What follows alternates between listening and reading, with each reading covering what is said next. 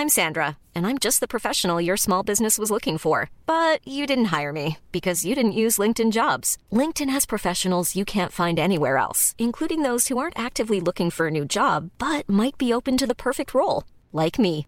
In a given month, over 70% of LinkedIn users don't visit other leading job sites. So if you're not looking on LinkedIn, you'll miss out on great candidates like Sandra. Start hiring professionals like a professional. Post your free job on linkedin.com/people today.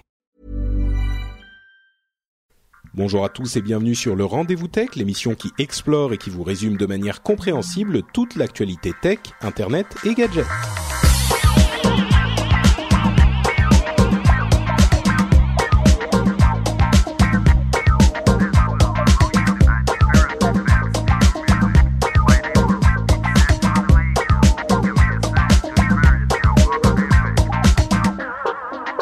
Bonjour à tous, amis, amis ES, bonjour et bienvenue sur le Rendez-vous Tech, c'est le podcast bimensuel, vous le savez, où on vous parle technologie, internet et gadgets. Et aujourd'hui, on est alors euh, soit gâté, soit euh, énervé parce qu'on vous parle du CES principalement, du CES, l'énorme salon de l'électronique euh, qui se qui a lieu aux États-Unis euh, tous les mois de janvier. Alors je dis euh, é- émerveillé, gâté parce qu'il y a énormément de choses qui sont présentées. Certains sont un petit peu euh, agacés parce que euh, on, on a parfois un petit peu plus affaire à du marketing qu'à euh, des vraies innovations. Euh, il faut savoir que c'est un, un salon qui est extrêmement important pour toute l'industrie et beaucoup pour les professionnels, pour les grandes chaînes euh, de magasins. Donc euh, c'est vrai qu'il n'y a pas toujours les choses les plus étonnantes qu'on puisse imaginer, mais il y avait quand même des choses à ce salon qui valent le, le coup d'être mentionnées. Et je sens déjà Cédric qui n'en peut plus, qui veut déjà commencer à parler. Je vais donc vous parler euh, très vite de euh, des trois petites choses, des trois petites catégories euh, dont on va vous parler aujourd'hui, et puis je vais me retourner vers mes invités. Alors, le, la première, c'est les tendances du salon, donc les grandes tendances, les choses dont on entend parler dans les 20 heures, on va dire.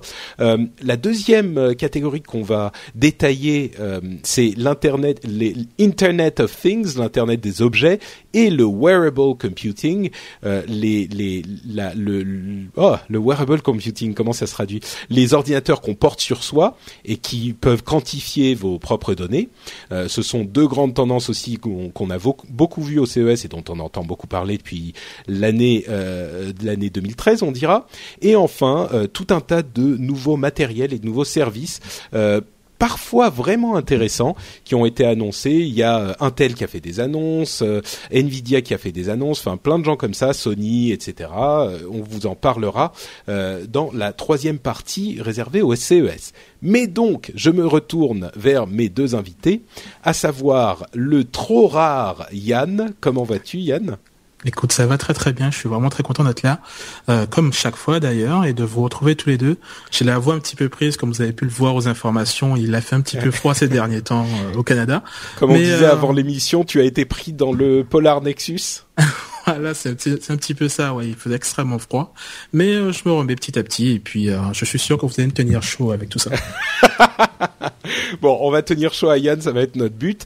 Euh, et donc, je disais le trop rare Yann, euh, qui nous a fait l'amitié de venir, et le l'omniprésent Cédric, puisqu'il était Oh, déjà non. là euh, à l'épisode précédent. Écoute, de suite.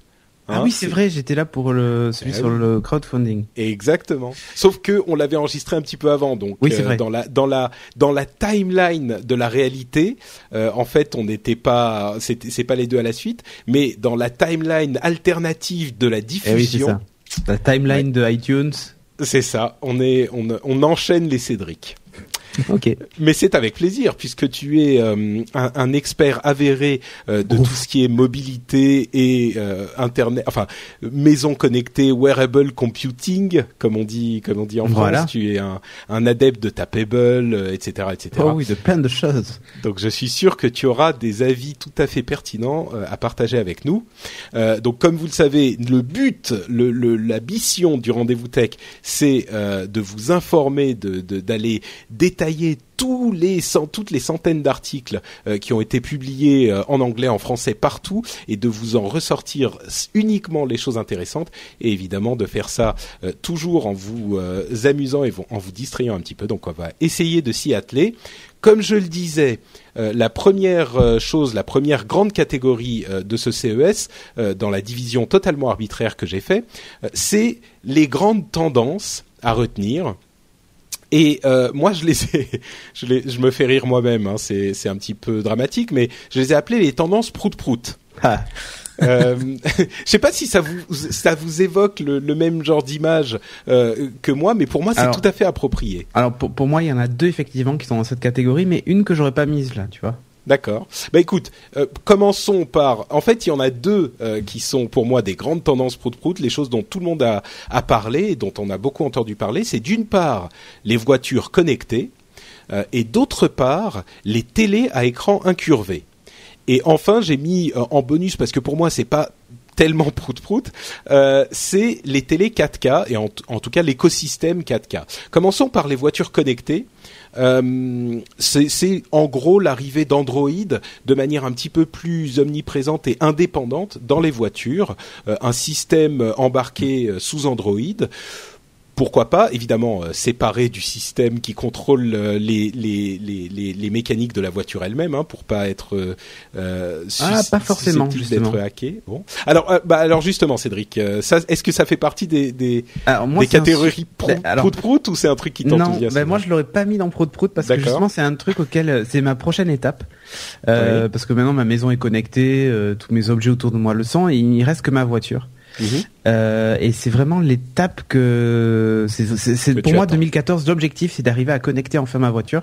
Mais alors, qu'est-ce que ça va t'apporter d'avoir Android, euh, euh, ta voiture Pas- pas qui tourne forcément sous Android. Android? Alors, bon, Oh, Android, oui, sous un autre système. Non, en fait, voilà, ce qui, ce qui a fait euh, que là on en parle, c'est que des, des grosses sociétés s'y intéressent enfin, mais réellement depuis 2012, il existe des petits boîtiers que tu trouves euh, Wi-Fi et Bluetooth que tu branches sur le port euh, euh, ODB2 de ta voiture et qui te permettent de d'avoir des informations euh, hyper intéressantes.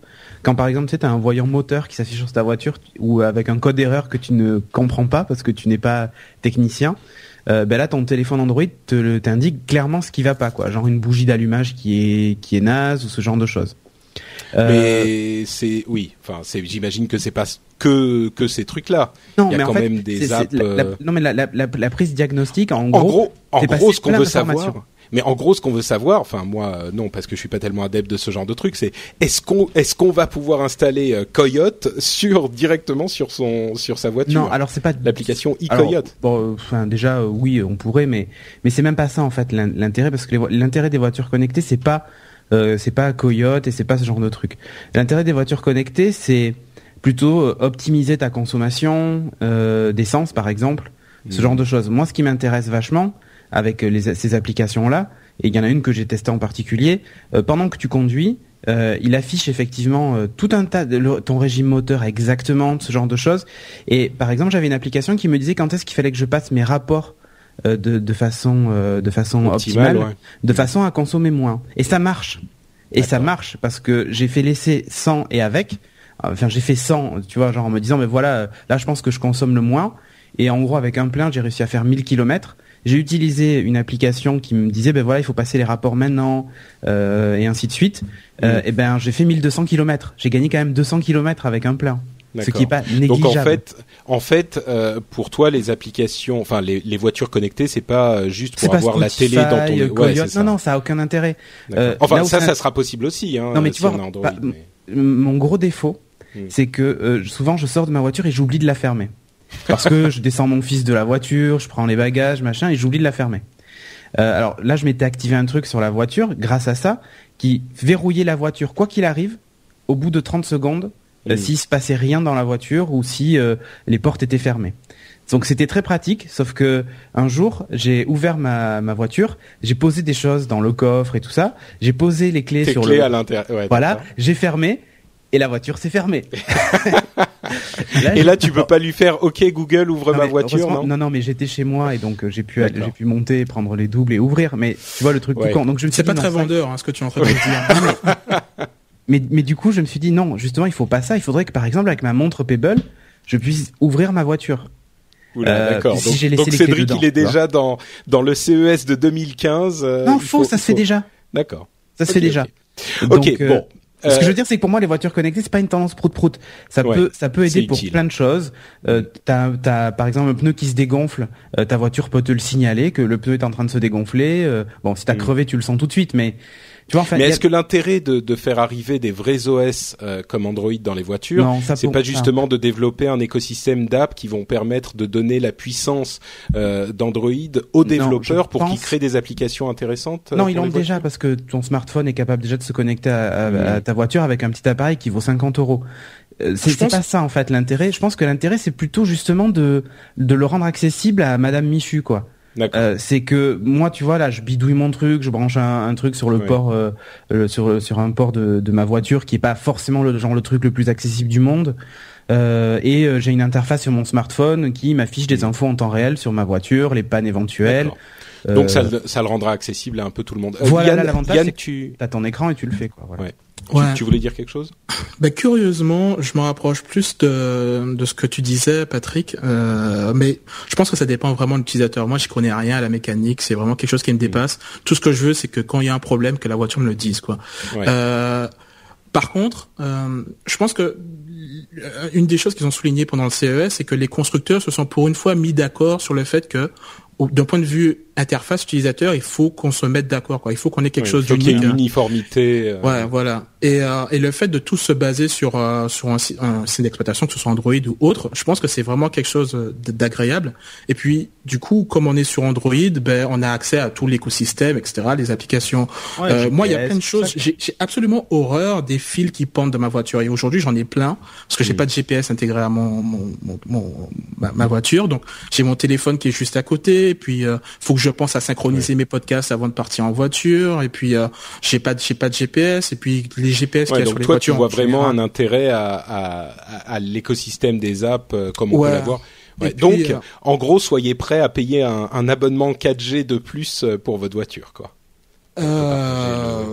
On peut partager voilà, le, on a- le- le- Bon. la connexion du téléphone, mais c'est Ouais, pas des bien. choses comme ça. Mais moi, c'est surtout pour, euh, pour améliorer ton, ton quotidien. Là. Euh, Mm.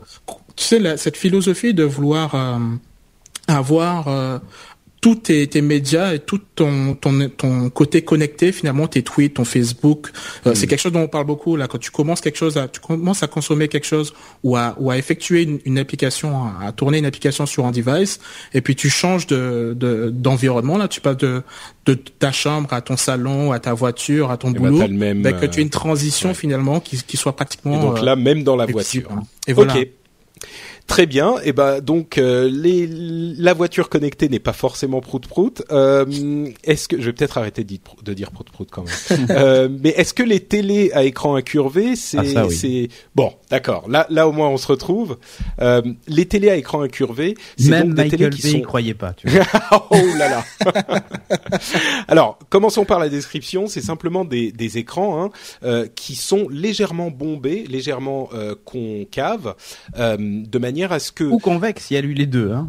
bon, convexe, je suis pas encore moins certain de l'intérêt. C'est mode des années 80, tu sais, euh, Ouais. pour les nostalgiques. Exactement. Et donc, en, en gros, euh, selon les, les, les retours de tous ceux qui les ont vus, c'est assez intéressant quand on est pile au milieu à la bonne distance parce que euh, on est un petit peu plus immergé dans l'image mais par contre euh, dès qu'on bouge un petit peu et ben on voit moins bien certaines Ouais, parties et- dès que t'es dans ton salon, qui est pas du tout ça. étalonné comme euh, comme au CES, et ben ça marche Ouais. plus quoi. bon donc là on va peut-être pas passer deux heures sur non, si, euh, il y a les noté, il y télé- a noté un truc hein, dans le useless, on peut aller un peu plus loin. Je crois que c'est LG qui a montré l'écran incurvable. C'est-à-dire que tu peux régler le degré euh, le, le degré de, de courbure de ton écran en fait directement Ouais. dans le menu il y a des petits bras là qui, qui tordent l'écran euh. ouais bon on va dire qu'on n'a pas été hyper enthousiasmé par cette euh, bah Michael Bay non plus alors justement Michael Bay cette euh, cette euh, présentation invraisemblable ah, oui, ça c'est Euh, clair Pour ceux qui l'ont pas vu, tu l'as vu, Yann? Euh, Non, non. Ok, alors attends. Dis-moi en fait, plus. bon, il faut il faut aller voir, il faut aller voir la, la vidéo. Euh, vous recherchez Michael Bay CES Samsung. euh, Samsung et vous trouverez la vidéo. En fait, ce qui s'est passé, c'est qu'il est monté sur scène. Il était censé euh, dire quelques mots sur l'écran incurvé Ouais, de c'est Samsung. trop bien, ça change l'expérience du film. Voilà, c'est trop magnifique et Ah, tout. je sens le fait. Sauf que il arrive et en fait il a sauté la première, euh, les deux, les quelques premières phrases euh, que devait euh, faire le, le vice-président qui était sur scène avec lui, Ah, sur le vice-président prompteur. de Samsung. Et du coup, le mec qui contrôlait le prompteur a essayé de retrouver la suite, sauf qu'il s'y est pas retrouvé. Et Michael Bay regarde le prompteur, il, il se dit oh, merde, attends, c'est pas ça que je dois dire. Il commence à dire ah merde, bon bah Oh, euh, le prompteur marche pas bien, euh, donc euh, bon, on, on va y aller euh, à Ouais, l'arrache. et, et là, et il y a, problème. et là, il y a On- le mec de. Samsung qui prend la parole quand même. Il dit, euh, bah, vous pouvez nous dire peut-être ce que vous pensez, euh, ce que ça apporte au film, de regarder les, sur des écrans incurvés. d'où vient votre créativité Ouais, en fait ouais, ouais, ok. Et là, il essaye. Alors là, tu fait, vois qu'il se euh, liquéfie, il essaye de répondre un euh, petit peu, et au milieu de sa phrase, il se retourne, il dit "Je suis désolé" et il se barre le mec. Et il part. Alors, Non. et il part, Voilà. il, il part de la scène. Alors, il faut savoir que c'est quand même des des des, des shows qui sont euh, qui coûtent excessivement cher à produire, qui sont euh, auxquels des, des centaines de journalistes assistent, euh, qui sont streamés évidemment. Enfin, c'est euh, là le pauvre vice-président euh, qui se retrouve tout seul sur scène qui dit euh, ok bon bah on va applaudir Michael Bay c'est ah c'était C'est pas facile, voilà. Bon, pour sa Ouais. défense, il faut avouer que, enfin, je peux même pas imaginer le stress que ça doit être de rentrer sur scène pour un truc comme ça. Et en plus, quand tu commences à perdre tes lignes, ça doit être vraiment, vraiment pas facile. Ouais, mais mais son bon, c'est bizarre hein, parce que ça a des répétitions quand même. Enfin, Ouais, je- je- Bien je- sûr. Non mais son intervention, elle devait pas durer trois plombes parce que la conférence était assez longue. Trois minutes. Et franchement, t'improvises deux secondes, quoi. Un écran incurvé, t'as pas un milliard de choses à dire dessus. Remarque, c'est peut-être ça le problème. Sans 10, tu sais pas quoi Les dire. courbes de cet écran me rappellent celles de Megan Fox. Ouais, c'est surtout qu'il a viré, donc euh, je suis pas sûr Oui. qu'il qu'il dise ça, mais Bon. mais bon, ouais, enfin franchement, c'était. Allez mal voir pour la lui, vidéo, mais en même temps, c'est ridicule, ouais. quoi. Pour un mec de Ah bah, son c'est sûr, acabit, c'est les euh, c'est ouais. voilà, c'est ridicule. Bon, il s'est excusé après euh, sur le oui, web. sur il son a blog, ouais, vu. j'ai qu'elle était magnifique, euh, l'écran incurvé était sublime et tout. Bon, bref, voilà. Euh, pour les écrans incurvés, c'était un peu un double fail. Euh, pour l'écosystème 4K, en fait, euh, j'ai l'impression, alors vous allez me dire si je me fais des idées ou pas, mais j'ai l'impression que les choses sont en train de bouger plus vite qu'on aurait pu le croire. C'est-à-dire vite que, pour la 3D. ah bah ça c'est pas dur. Non mais surtout que la 3D euh, en fait maintenant c'est elle est elle est euh, enterrée morte et enterrée. On a on passe à autre chose. Et l'autre chose c'est la 4K pour euh, bah parce que les constructeurs veulent nous vendre euh, des nouvelles télés forcément. Et en Ouais. fait il y a plusieurs constructeurs qui ont annoncé des télés 4K à moins de 1000 dollars. Euh, Évidemment, certains sont des constructeurs pas très connus, d'autres sont des constructeurs, on va dire, de deuxième euh, catégorie, Euh, mais tout de même, hein, il y en a qui sont assez fiables. Et euh, certains annoncent aussi le contenu en 4K. On pense notamment à YouTube et à Netflix. Alors, ça veut pas dire que demain vous pouvez acheter une télé 4K et vous vous pourrez l'avoir bon marché et qu'il y aura du contenu. Hein, on n'y est pas encore. Mais par contre, j'ai l'impression que ça arrive plus vite qu'on aurait pu le penser. Bah, je pense que il y a déjà, euh, en termes de budget pour eux, euh, mis à part en, en bande passante pour Netflix, tu vois, et, pour YouTube, Ah bah, je sais pas ça exactement ce que ça cher. représente, Mm. mais aujourd'hui tout est filmé de toute façon en, Mm. En 4 ou 8K. euh, ou 8K. Mm. Donc euh, réellement, ça fait même presque une étape de, de compression en moins, tu vois. Ouais. Donc pff, en enfin, si tu ils seront obligés de proposer la HD euh, jusqu'à la pendant très longtemps encore, hein, bien sûr. Oui, mais bien sûr, mais la HD, ça sera le nouveau SD, quoi. Mm. Mais, mais si tu veux, voilà, je pense que, de toute façon, avec les débits, les connexions, faut pas se leurrer, hein, euh, tout le monde ne pourra pas bénéficier du 4K, quoi qu'il arrive. Mm. Euh, ça deviendra intéressant quand on aura un support physique qui, qui supportera ces, ce type de film. Ah bah, le Blu-ray peut hein, faire du 4K. Oui, mais alors là aussi, tu vois, il y a des, des films un peu longs. Oui, qui On risque de sentir à l'étroit sur, et tout euh, ça. Euh, sur 50 gigas, je pense que ça va être un peu compliqué. Hmm. Donc euh, j'attends de voir et puis surtout euh, tant que t'as pas un lecteur 4K vraiment euh, Bon. Établi. Enfin, je sais pas. Pour moi, donc pour toi c'est pas. Non, mais je dis pas que c'est pour tout de suite. Je dis juste que ça. ça non, ça, un petit peu bah, les choses vont vite parce que de mm. toute façon, c'est un peu la crise aussi pour eux. Ils vendent pas grand chose, donc il faut bien. Il faut. Si mm. tu veux, si tu veux relancer le marché, il faut bien qu'il y ait une innovation bah quelque oui, part. C'est ça, oui. Donc euh, bon, il faut bien que le contenu aille avec, sinon personne ne les achèterait. Donc pas, t'as pas l'air hyper enthousiasmé par le 4K. Yann, toi, ça te parle un petit peu plus? Euh, non, pas pas tant que ça. J'ai été dans un magasin où il y avait une télévision en 4K et je te jure que j'ai pas vu la différence en fait. Euh, j'étais là, je dis ok bon. bah, c'était ton, ton grand âge ça, Yann. ça doit être ça. Mais tu sais, j'avais pas, ils avaient pas le comparatif 4K 1080p à côté, donc bon, j'ai vu une jolie image, mais pas plus que ça pour mm. pouvoir non seulement il faut le budget, quoi, euh, et puis même si ça, ça descend, mais aussi il faut le contenu. Tu disais que la majorité du contenu aujourd'hui était filmé en 4K. C'est pas tout à fait vrai. Enfin, aujourd'hui, les, les, programmes télévisés, en tout cas qu'on a ah, au Canada, filmé, non, non, filmé en 4K. Mais ah oui, mais alors là c'est pour les cinéphiles, mais pour Madame Michu qui regarde euh, le juste prix et compagnie, là, euh, la 4K. Ah bah, j'avais j'avais une conversation déjà même pas du 1080p euh, diffusé, même pas diffusé en 1080p donc. Oui voilà, tu vois ça truc. J'avais une conversation avec des amis qui me disaient oui regarde le passage à la HD ça a été compliqué quand même. Moi je pense que les choses sont un petit peu différentes aujourd'hui parce qu'il y a énormément de contenu qui arrive par le web, il y a énormément de moyens de diffusion et de moyens de d'accès pour accéder à ces nouvelles qualités de contenu. Euh, contrairement au moment où on a fait la transition SD-HD, où bah il fallait que la télé ou le câble le fasse, sinon ça servait quasiment à rien quoi. mais d'un autre côté, euh, c'est vrai ce que tu dis Yann. Moi aussi j'ai vu une télé 4K euh, en démo, c'était chez Darty je crois. Il y a il y a plusieurs mois de ça et bon, euh, j'ai pas vraiment vu une grosse différence. Alors il y a beaucoup de gens qui disent, euh, à moins que tu sois vraiment euh, à, à, à, telle distance de ton écran, tu vas rien voir, ou à moins qu'il fasse telle taille, qu'il soit énorme, tu vas rien voir. Donc bon. Et puis il y a aussi des gens à l'inverse qui disent, bah de toute façon le 4K c'est une, une, ah. étape, ça va être comme le 720p, et il faut attendre le 8K qui risque d'arriver assez vite aussi. Donc. Oui, voilà.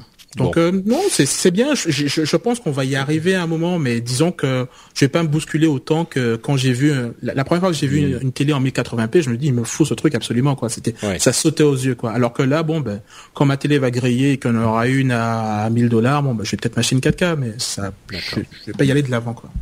Oui, on parlait du, du, du Nexus euh, polaire tout à l'heure. On n'a pas précisé que tu vis au Canada, Yann. Donc euh, certains n'ont peut-être pas compris. Ils ont pensé que le Nexus polaire était passé quelque part euh, en France. pareil, ils se sont dit ah mais en fait Netflix est déjà là. bah oui, oui, je suis au Canada. Oui, non, c'est c'est les privilégiés qui ont Netflix. euh, bon, passons à des choses un petit peu plus tech, un petit peu plus geek et un petit peu plus euh, intéressantes, on va dire, avec l'internet des objets et euh, les, ordinateurs ou l'informatique euh, portable dans le sens euh, wearable computing.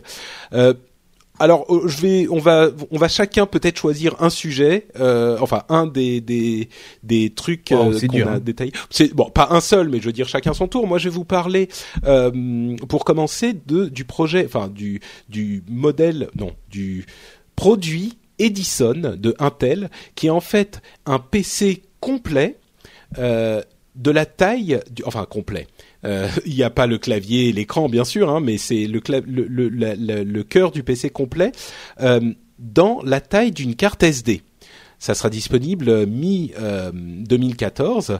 Euh, c'est un PC dual core, un vrai avec de la RAM, le processeur, la partie graphique, etc. Il a une déconnexion Wi-Fi et Bluetooth. Et évidemment, ça, ça va pas être très utile pour le commun des mortels, mais ça va servir euh, aux, aux, constructeurs et aux partenaires pour fabriquer euh, de plus en plus d'objets connectés. Donc là, on a un vrai PC complet sous Linux euh, dans une carte SD. On arrive à des niveaux de miniaturisation qui sont vraiment intéressants, quoi.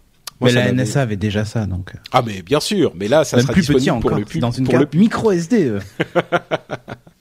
Mais bon, moi, moi, c'est le genre de truc que, que qui me fait, euh, euh, qui m'intéresse, quoi. On va dire ce genre de choses. Ouais, mais c'est pas la peine de le changer, de changer pour un, PC comme ça. Tu feras pas tourner euh, des jeux dessus. Hein. ah bah non, c'est sûr. C'est pour une petite montre ou euh, pour un petit truc qui est dans un dans un jouet ou ouais, ça. ce genre de choses, quoi.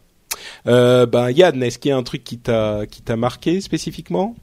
Euh, bah, moi j'aime bien, on en parlait tout à l'heure là, le côté automobile qui se mettent tous d'accord. J'ai vu des vidéos de d'Audi qui qui parlaient carrément de Ah mais là on a fi- mais non mais on euh, a fini les automobiles Yann. Là on parle Si, de l'internet des objets et du wearable computing. Ok, d'accord. Bah tiens, Mais pendant que écoute, tu cherches écoute, ton, écoute. ton sujet. Non, non, mais, mais j'en bon ai un là. Je voulais juste revenir là-dessus, mais c'est pas grave. Euh, ah non mais vas-y vas-y pardon. Tu m'as, tu m'as, tu m'as, tu m'as fait frustré. très très mal. Euh, tu m'as fait bobo, comme dirait Nicky Larson. Euh, non, mais j'ai vu quelque chose qui m'a fait sourire quand même. C'était les les wearables pour les pour les pour les bébés en fait. Ouais. Euh, tu, oui, tu pouvais c'est des acheter layettes, un- non? Comment C'est des layettes pour euh, des Ouais, layettes c'est- connectées. enfin, c'est une sorte de, de doudoune là que tu mets, enfin un truc que tu mets autour de la tête du bébé là, qui va t'envoyer toi en tant que parent que bah, qu'il faut le changer ou qu'il faut euh, qu'il faut euh, qu'il est en train de pleurer, sa, sa sa sa pulsion cardiaque ou des trucs comme ça. Donc en fait tu es en train de l'inonder de d'ondes radio, il va avoir un cancer à 3 ans, tu sais. Mais euh, bon voilà quoi. Tout ça tout ça pour dire que globalement moi sur l'internet of things c'était un peu tout et n'importe quoi, mais il y a rien Ah, qui m'a vraiment convaincu. loin, ouais. C'est vrai. Mais Euh, vous pensez pas que c'est intéressant ce truc euh, pour les Moi j'ai pas de bébé. Hein. Vous vous avez des enfants non, donc. euh, non, non, non. Enfin, faut, faut arrêter d'abuser. Mais il y a, y a, franchement, autant j'ai vu des choses très intelligentes sur euh, sur le wearable computing, autant j'ai vu des choses mais complètement idiotes, quoi. Tu veux Et dire ça, que ça la brosse à dents connectée, moi- ça ça t'a pas Non, mais pour moi, c'est idiot. Enfin, c'est, c'est- je ne comprends même pas l'intérêt. Bah, la brosse à dents connectée, tu peux savoir si tes enfants se brossent les dents, et puis il y a une sorte de gamification du truc. Il faut se brosser les dents suffisamment longtemps pour gagner des points. Tu peux regarder si, euh, en moyenne, ils se brossent bien les dents tous les jours. Non, ça vous dit, ça vous dit rien? Euh, écoute, il y a hum, Mother de Sense qui fait la même chose avec ta brosse à dents, mais aussi avec ta bouteille d'eau, avec tout en fait. Et je trouve ce projet-là beaucoup plus intéressant que juste une brosse à dents connectée qui coûte les Avec yeux de la tête. bouteille d'eau? Ouais, Alors explique-nous Mother parce que c'est un petit peu. Que pour moi, dans le wearable computing, ben justement, j'en ai un qui est entre le wearable computing et l'Internet of Things. C'est euh, Mother de Sense. Euh, je vais recevoir la mienne d'ailleurs fin février ou début mars, parce que je l'ai carrément acheté. Hein. Euh, mais je l'avais vu avant le CES. Ils ont gagné un prix au CES. C'est euh, Raphaël Adjian qui avait fait euh, Nabastag et tout ça, qui, qui est à l'origine de de, de Mother. Euh, Ouais. Mother, c'est une espèce de base que vous installez chez vous, qui peut supporter jusqu'à 24 petits objets connectés dessus, qu'ils ont appelé des cookies. Et c'est des tout petits, euh, tout petits capteurs blancs et blancs avec une petite couleur en bas, qui fonctionnent à pile et qui ont en gros euh, une année d'autonomie pour euh, pour ceux qui bougent pas souvent et un peu un peu plus d'un mois et vous changez juste la pile de temps en temps. L'idée en fait de Mother, c'est que ces petits capteurs, bah, par exemple, vous en glissez un dans le sac de votre gamin, et Mother est capable de savoir bah, quand il est parti de la maison, quand il est rentré, euh, et ainsi de suite, tu vois. Euh, tu peux le glisser dans ta poche et il compte tes pas, et du coup ça devient ton podomètre perso, ton espèce de Fitbit euh, personnel. Mhm. Accessoirement, ils prennent tout le temps la température, donc même quand tu es chez toi, tu peux en mettre un dans chaque pièce, tu as la température de toutes tes pièces. Mhm. Euh, tu peux le mettre sur la porte de ton frigo, tu sais qui, enfin plutôt quand le frigo a été ouvert par exemple, ou sur n'importe quelle porte. Euh, C'est tu bien peux ça le pour mettre. traquer les gens qui sont en régime. Mais Voilà. c'est mais c'est une sorte de SNA, euh, SNA, NSA, NSA personnalisé pour la maison quoi. C'est ça, exactement. C'est c'est c'est même une PSA exactement, Personal Security euh, Agency. D'accord. Et donc euh, et donc euh, tu peux même le mettre sur les brosses à dents. Il y a un petit truc qui est prévu pour. Où en gros chacun a son cookie à la maison et quand et tu peux le mettre sous ton sur ta brosse à dents donc te brosser les dents et t'as justement la gamification avec la brosse à dents. Mhm. Euh, c'est prévu dedans. Euh, et tu as même, tu peux le glisser sous ton matelas et tu sais, euh, ça me, ça traque aussi si tu dors bien ou pas euh, la nuit, Hmm. si t'as bougé, euh, ce genre de truc. Bon, euh, Donc les- c'est encore mieux que le WeThings euh, Aura qui qui a un petit truc que tu mets sous ton matelas et qui va te réveiller avec fait- la lumière. Alors là, ça te réveille pas. Mais Hmm. là où c'est assez malin, c'est que Raphaël Adjian, il est, c'est quelqu'un d'assez intelligent pour ça. C'est que justement, euh, on, les développeurs vont pouvoir s'amuser et créer des scénarios et et en fait, c'est un espèce, c'est ce qui est top avec euh, avec Mother, c'est comme elle mesure absolument tout. Mhm. euh, t'as une espèce de big data personnel. Et du coup, elle, elle- par exemple, si t'en mets un sur ta machine expresso, elle sait combien tu bois d'expresso par jour. Et elle peut te dire, ben voilà, vous avez mal dormi. C'est en relation avec le fait que vous avez bu, ben, je sais pas moi, 5 expresso et que le Ah. dernier était à 16 heures, par exemple. Euh, Ah. Tu vois, Ah. ça peut aller super loin. Ça peut voir si tu bois souvent de l'eau ou pas, si t'en places un sur ta bouteille d'eau, tu vois, par exemple. Enfin, si tu veux, ça peut aller très très loin en termes de croisée d'informations. Et euh, typiquement, si tu as une installation domotique chez toi, ben ta box domotique peut très bien lire les informations de ton sommeil et dire bah tiens c'est à ce moment-là un petit programme peut très bien dire bah, c'est à ce moment-là qu'il faut que je le réveille et du coup là bah, il déclenche l'allumage de progressif de, de la lumière chez toi par exemple. Mais, bon, disons que là c'est pas intégré dans, dans, dans le système directement. Oui, mais tu là où peux c'est le bidouiller, mais, Oui, mais voilà, déjà ça fait énormément de choses. Voilà. euh, Et mais là où c'est intéressant, c'est que comme c'est ouvert et pas propriétaire, tu vois, comme euh, WeThings et tout ça, c'est que là tu es sur un système qui va pouvoir interagir avec plein d'autres systèmes. Et Mhm. c'est, si tu veux, moi, ce qui m'en- qui m'ennuie le plus dans tout ce que j'ai vu, parce que si je dois dire un truc négatif, c'est, celui-ci. Quand je vois, tu vois, les trucs de, de chez LG qui sont top, hein, qui mesurent les battements de ton cœur, ou quand je vois chez Netatmo, par exemple, le truc qui mesure l'exposition au soleil. Enfin, il y a tout un tas de choses. Le seul problème avec tout le, ça, c'est que y a bijou pas de- là euh, qui mesure Ouais, ouais. Bon, au enfin, soleil. ça, enfin, ça, c'est anecdotique, mais, Oui. mais si tu veux, il y a aucun standard pour tout ça. Et ces objets-là communiquent pas entre eux. Et justement, le fameux big data, le truc qui serait intéressant, finalement, c'est que ces données puissent, que tu puisses les exploiter pour faire des choses, euh, pour programmer des choses, pour, euh, je sais pas, moi, elle peut te dire, bah, tiens, euh, on a, on a vu que vous avez mal dormi, euh, l'histoire du café, tu vois. Ouais. Ce genre de choses-là n'est possible uniquement si les systèmes sont capables de communiquer entre eux, s'il y a des API Bien sûr. ouverts et s'il y a une, un logiciel qui est capable de, de lire tout ça. Et là, Bon, je... écoute, tu m'as, tu m'as quand même un petit peu convaincu là. J'avoue, moi j'avais vu bien sûr le Mother de Sense. Euh, j'ai- j'avais pas été, en fait, j'avais pas compris la portée du truc. Ah, moi, je suis un petit peu convaincu. si. Yann, t'es, t'es, t'es aussi. euh, Bah, c'est juste pour les euh, pour les, les sociétés d'assurance là, ça m'inquiète un petit peu, tu sais, parce que à partir du moment où tu tu crées un standard pour que toutes les applications puissent s'y brancher et puis euh, uploader et downloader du data là, bah t'es pas à l'abri d'un d'un petit pop-up qui te dit est-ce que vous êtes ok Ah bah pour euh, Attention, Sense, euh, ils l'ont bien précisé, c'est euh, les données sont absolument pas sociales et d'ailleurs leur objectif euh, est de base, ils ne prévoient aucun partage sur Twitter, Facebook, euh, Hmm. ce genre de trucs de tes activités, ça reste personnel en fait. Donc euh, l'objectif c'est que ça reste personnel. J'espère que ça leur restera alors à ce moment-là. Mais sur le concept, oui, je, je- de toute façon, tu as tout à gagner en, croi- à croiser les informations. Hein, les informations qui restent chacune de leur côté. Bah, je peux voilà. pas vraiment faire d'analyse par rapport à ça. Donc effectivement, les croiser, c'est Oui. intéressant. Mais après que ce soit uploadé chez mon assurance, ça me plaît un petit peu moins. Quoi. Mais mais tu vois, typ- typiquement, t'es plus chez toi parce que les cookies sont plus détectés. Bah, elle peut très bien avoir l'ordre d'éteindre les lumières que t'as laissé allumer chez toi, tu vois. Enfin, c'est tout bête, mais Oui, oui, il y a plein de scénarios possibles. Oui, c'est vrai. Et puis là, ce qui, ce qui a l'air euh, vraiment intéressant, c'est d'avoir euh, ce système qui semble entièrement euh, autonome, quoi. Tu C'est as, ça. euh, Et c'est autonome. Ouais, ouais. Et voilà, t'as pas besoin d'y penser. Hein. Bon, euh, rapidement sur les autres systèmes de ce type-là, LG qui est en train de développer avec euh, des, comp- des sociétés de, de euh, messages euh, de bon SMS assimilés, euh, des moyens de contrôler vos euh, appareils malins, vos appareils smart, euh, avec des messages textes. Genre euh, ta Ouais. machine à laver te dit, t'envoie un SMS pour te dire euh, c'est bon, euh, j'ai fini le premier cycle, ou tu peux lui envoyer un envoyer un, un SMS au four Bah, pour lui dire tu peux commencer à te préchauffer, j'arrive. C'est bien, ils ont, un- c'est bien, ils ont un an de retard sur des sur des développeurs indépendants, c'est bien. oui, mais bon, tu sais bien que moi je suis, j'aime beaucoup les développeurs indépendants, mais tu sais bien qu'il faut aussi parfois que euh, tu parlais de standards, euh, que des gros s'intéressent à ce genre de choses pour que Bien les sûr. standards puissent émerger et que ça arrive au grand public. Donc euh. Et d'ailleurs, je salue euh, Jean-Philippe Ancos qui écoute le rendez-vous tech. je ah, suis. Sarah. Et évidemment, parce que Sarah, typiquement, Ouais. c'est la, la surcouche, c'est c'est l'anneau pour euh, les gouverner tous, tu vois. Ouais. Euh, Alors juste, oui, bah c'est toi qui m'avais fait découvrir ça, euh, Cédric, Ouais. et là j'avais été émerveillé. Si vous ne connaissez pas euh, Sarah de, de Jean-Philippe Ancos, JP Ancos, Mhm. euh, c'est un, un système, euh, enfin un, un- un- une sorte d'intelligence artificielle, en fait un système qui connecte tous vos objets connectés en- entre eux-mêmes et qui vous permet de les gérer, euh, qu'il est en train de développer depuis un certain temps, qui donne Ouais. des résultats incroyables. Quoi. Allez voir Oui, ça et, et sur. d'ailleurs, il y a une appli Android maintenant. Vous pouvez euh, enregistrer en fait un MP3, ça l'envoie directement chez vous et Sarah exécute l'ordre qu'elle a reconnu dans le message MP3. Donc, tu vois, taper du texte, Ouais, ouais. pour moi, on est déjà, enfin, c'est saut C'est- on y est plus, 2010, oui. quoi, tu vois. Donc c'est sur le site web encos.net, e n c a u s s e.net et on salue euh, JP au passage.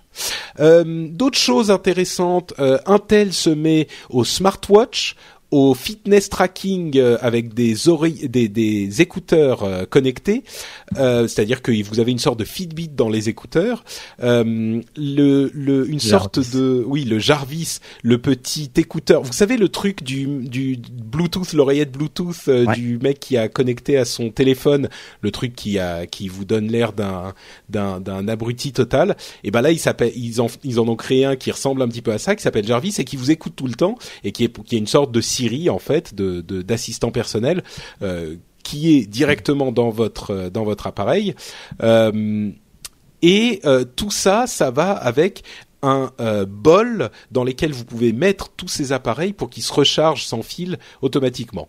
Donc bon, Intel se met donc au, connecté. On a Arcos qui se lance dans les objets connectés aussi, avec plus ah dans la. Alors là. Alors plus dans la euh, maison connectée avec caméra de vidéosurveillance, détecteur de présence, prise intelligence, intelligente, capteur météo.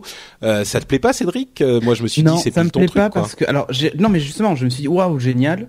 Puis quand j'ai regardé de plus près, j'ai vu que tout fonctionnait en Bluetooth. J'ai dit ok, stop. euh, bon, même si du parce que la portée est pas assez, assez mais déjà, et puis je veux dire, il y a tellement d'autres protocoles qui existent et qui fonctionnent mille fois mieux. Je comprends pas ce choix en fait.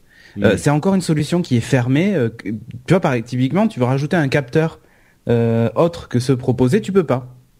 Alors qu'il y a des protocoles comme le Z-Wave et d'autres protocoles radio avec plein de constructeurs qui travaillent dessus. Hmm. bon, c'est le protocole fermé qui te qui C'est ça, mais voilà, mais c'est le problème. Quand vous achetez cette solution-là, vous êtes enfermé avec oui, celle-là. Oui, c'est vrai. Bon, euh, en tout cas, Arcos essaye de, de faire des choses euh, différentes. C'est c'est ça au moins on peut leur. Euh, D'ailleurs, entre parenthèses, vous avez entendu beaucoup de noms comme WeThings, euh, euh, Sense, Arcos. Il y en a d'autres, Netatmo, etc. Qui, comment s'appelle la société qui fait Netatmo? Euh, c'est Netatmo justement le nom de la société. Et eh ben il, se trouvait qu'il y avait quand même pas mal de d'exposants français au CES. 90 sur 3200, mais il y avait 200 20% des 200 startups qui étaient et Netatmo que j'adore hein. françaises. Hmm. Vraiment j'adore ce qu'ils font. Euh, D'ailleurs, ils sortent un pluviomètre pour les stations météo.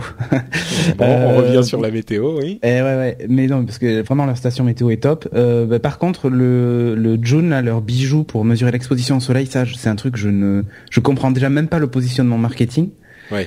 Euh, en fait, c'est une sorte de petit bracelet avec euh, une sorte de, de ça ressemble à de l'ambre euh, sur le, le, haut du bracelet et ça mesure votre exposition au soleil. En gros, ça vous dit quand il faut que vous alliez à l'ombre parce que vous risquez le cancer de la peau. C'est ça. Non mais non mais l'idée est très bonne. Enfin tu vois en soi même je je dis je dis pas que c'est d'utilité euh, publique mais euh, mm. mais presque, c'est-à-dire que quand tu as des enfants et que tu vas à la plage avec eux, euh, c'est quand même assez cool que tu sois prévenu bon là maintenant, il doit plus du tout s'exposer de la journée sinon il va dépasser son quota et c'est pas bien Oui oui oui, mais enfin ça à la limite tu peux le c'est eh ben disons que c'est ouais bon peut-être peut-être OK. Bah non, je, donc du coup je je trouve le le Mais donc c'est bien le principe bon mais sauf que attends, ils en ont fait un bijou, donc déjà toi et moi on peut pas le porter. non, mais ça, Et puis surtout, il y a une, enfin, je vous allez dire que je vois le mal partout, mais ça fait quand même super sexiste de dire on fait un bijou pour Madame parce qu'elle va souvent s'exposer au soleil, quoi. Enfin, si je dois résumer l'objet, c'est un peu ça, quoi. Hmm, on peut dire ça comme ça, oui. C'est vrai. Non, mais c'est vrai que c'est très féminin bah, comme bijou. Mais bon. Euh, alors, Razer qui fait aussi euh, un, un, truc qui fait smartwatch plus fitness tracker plus sleep tracker plus location tracker plus des gestures des gestures euh, configurables genre tu secoues pour accrocher ton ton téléphone euh, donc euh, c'est un, une sorte de, de smartwatch ultime qui fait tout, non? C'est bien ouais, ça? alors en fait Fitbit disponible a annoncé... fin du premier trimestre. Ça. Ouais ouais, Fitbit a annoncé dans la foulée euh, le comment s'appelle une mise à jour du Fitbit Force qui va afficher aussi le nom de l'appelant euh, dessus. Donc oui, mais c'est mais oui, mais c'est très malin de faire ça. C'est-à-dire que plutôt que d'avoir un objet qui mesure euh, combien de, enfin si tu bouges tes fesses ou pas, et une montre par exemple connectée, bah tu peux avoir un mm. seul objet et ça c'est plutôt pas mal. Puis il est pas vilain, je trouve. Ouais. L'approche de Sony est pas mal non plus. Ils ont fait là aussi une sorte de Fitbit, mais très très bon marché à moins de 100 dollars. Enfin bon, comme les autres Fitbit, comme Fitbit quoi. Disponible euh, au premier trimestre, qui sera par contre au cœur euh, d'un écosystème un petit peu plus grand développé par Sony euh, et qui permettra d'avoir bah, encore des informations sur soi comme tous ces. ces ouais, et là ça fait très big data justement, c'est-à-dire que mm. tu es à un concert, tu prends des photos. En fait, il écoute tout ton environnement et tout ton truc et il te fait un espèce de live blog où tu peux revivre tes moments euh, Enfin, tu peux revivre des, des moments intenses et tout ça. C'est assez sympa, je trouve.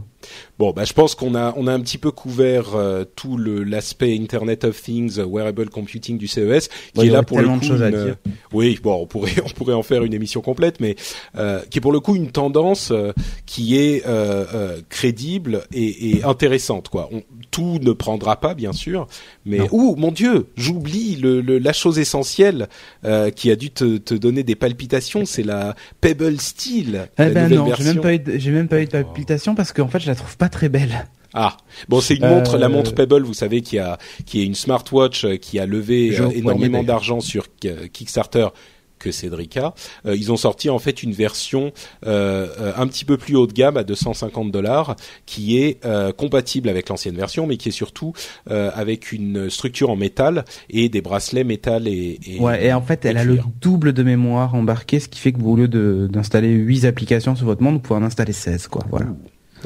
Mais euh, ouais, à part en noir où ça passe, mais les autres, je je, je, trouve pas, si joli que ça. bon, euh, Yann, tu tu es resté très silencieux justement. non, mais je dois vraiment être un vieux con parce que. non, mais sérieusement, je dis, tu vois, dans, dans l'absolu, je me dis, oh, c'est quand même cool de, de prendre soin de ton corps et d'avoir des trucs pour pouvoir traquer ton rythme cardiaque et des trucs comme ça, quoi. Mhm. Mais mon, mon côté vieux con, là, ça me dit que non, non, non, mais c'est vraiment trop dangereux, ça va finir par sur le serveur de la NSA et tout, alors que c'est mhm. déjà là, en fait.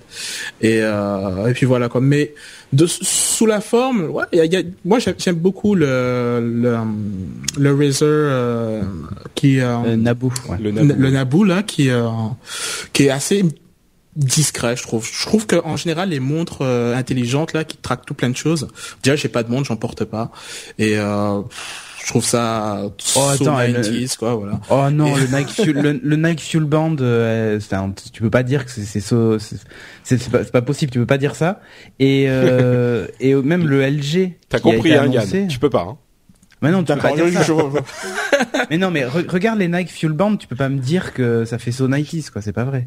Non, mais j'exagère un petit peu, mais euh, mais voilà, non, non. Non, mais je comprends ce que tu veux dire. je comprends ce que tu veux dire. C'est un petit peu. Moi, j'attends aussi parce que ça m'enthousiasme énormément ce genre de truc parce que le fait, de, en dehors des problèmes de NSA et d'assurance euh, qui va écouter ton ton, qui va mettre des micros dans ton dans ta chambre, euh, le le fait de savoir d'avoir toutes ces informations et toutes ces données, je suis convaincu que ça peut nous aider pour énormément de choses. J'en suis vraiment convaincu, mais j'ai toujours pas trouvé l'appareil qui va euh, achever de me convaincre euh, pour, par exemple, me mettre à reporter une montre ou pour euh, euh porter mon. Et alors là, évidemment, le spectre de d'Apple euh, plane sur l'ensemble du, du, du, du, CES parce que ils ont ils sont les spécialistes de euh, cette euh, cette opération qui consiste à prendre des tendances qui existent déjà euh, et à, euh, à, à, sortir un produit qui finalement n'a pas euh, énormément de choses fondamentalement nouvelles, mais qui les met en forme d'une manière un petit peu plus attractive. Alors, je parle d'Apple, mais on pourrait parler aussi de, de Google, bien sûr. entre parenthèses, on, vient hein. Ou de Microsoft aussi. On vient, on nous signale. J'ai annoncé sur Twitter qu'on enregistrait bientôt. Maurice Mendy et Alex sur Twitter, Raganov nous ont signalé que Google venait de racheter Nest Mm. Nest. pour ceux qui ne le savent pas, c'est cette société qui a créé euh, un, le mot en français. Un, thermostat. Voilà, un thermostat. J'allais le trouver. Tu m'as interrompu. Euh, un thermostat, euh, c'est des anciens d'Apple d'ailleurs. Le thermostat Nest qui est super design et super pratique, c'est en fait l'un des premiers thermostats connectés qui a vraiment eu du succès. Donc oui, parce qu'en fait, il avait une fonction où il apprenait, il apprend les rythmes des utilisateurs quand tu montes et quand tu baisses, et du coup, il est capable d'anticiper euh, tes demandes. Voilà. Donc bon, bref, on verra qui qui sortira vraiment le le, le produit euh, qui finira par convaincre ceux qui sont pas déjà un petit peu intéressés par la chose. Euh, Cédric est très enthousiaste euh, quand on parle de, de maisons connectées et de, de wearable computing à la base. Nous, on est ouvert à la chose, je pense, mais peut-être euh, il, manque pas grand chose. Hein, ouais, ouais, ouais. Pardon Yann, je t'interromps tout le temps. Non, non, je disais juste qu'il manquait pas grand chose, je suis d'accord avec toi. C'est mm. juste bon, un petit peu une, intégration légèrement plus simple ou c'est peut-être juste esthétique. Mm. Euh, mais euh, je pense qu'effectivement, peut-être une, réponse d'Apple euh, qui soit en produit qui se font mieux avec mon mode de vie, peut-être que mm. ça fera la différence. Mais ouais. voilà. Apple et à vrai dire Apple ou Google, hein, parce que euh, si Google réussissait Google, à sortir un truc ouais, comme là ça, avec Nest et tout ça, enfin, bah, en fait j'essaye de penser à, aux écosystèmes qu'on a déjà. Alors moi je suis euh, en partie dans l'écosystème Apple avec mon iPhone, mon iPad. Je suis beaucoup dans l'écosystème Google avec tous les services Google que j'utilise. Et je me dis si ces sociétés sortaient un, un, un appareil ou un service qui s'intègre à ce que j'utilise déjà euh, et que j'ai déjà l'habitude d'utiliser, peut-être que le pas serait plus facile à franchir. Mais là, tu vois, je te donne un exemple. Euh, Mercedes a annoncé un, un partenariat, je crois avec Nest d'ailleurs, où depuis ta voiture, tu peux lancer, allumer le chauffage quand par exemple tu rentres des vacances sans être chez toi. Euh, bah, de, vu que Google vient de les racheter avec euh, avec toutes ces histoires de d'Android dans la voiture et tout ça, Oui. t'es géolocalisé en permanence, il peut savoir si t'es en train de revenir à la Mhm. maison.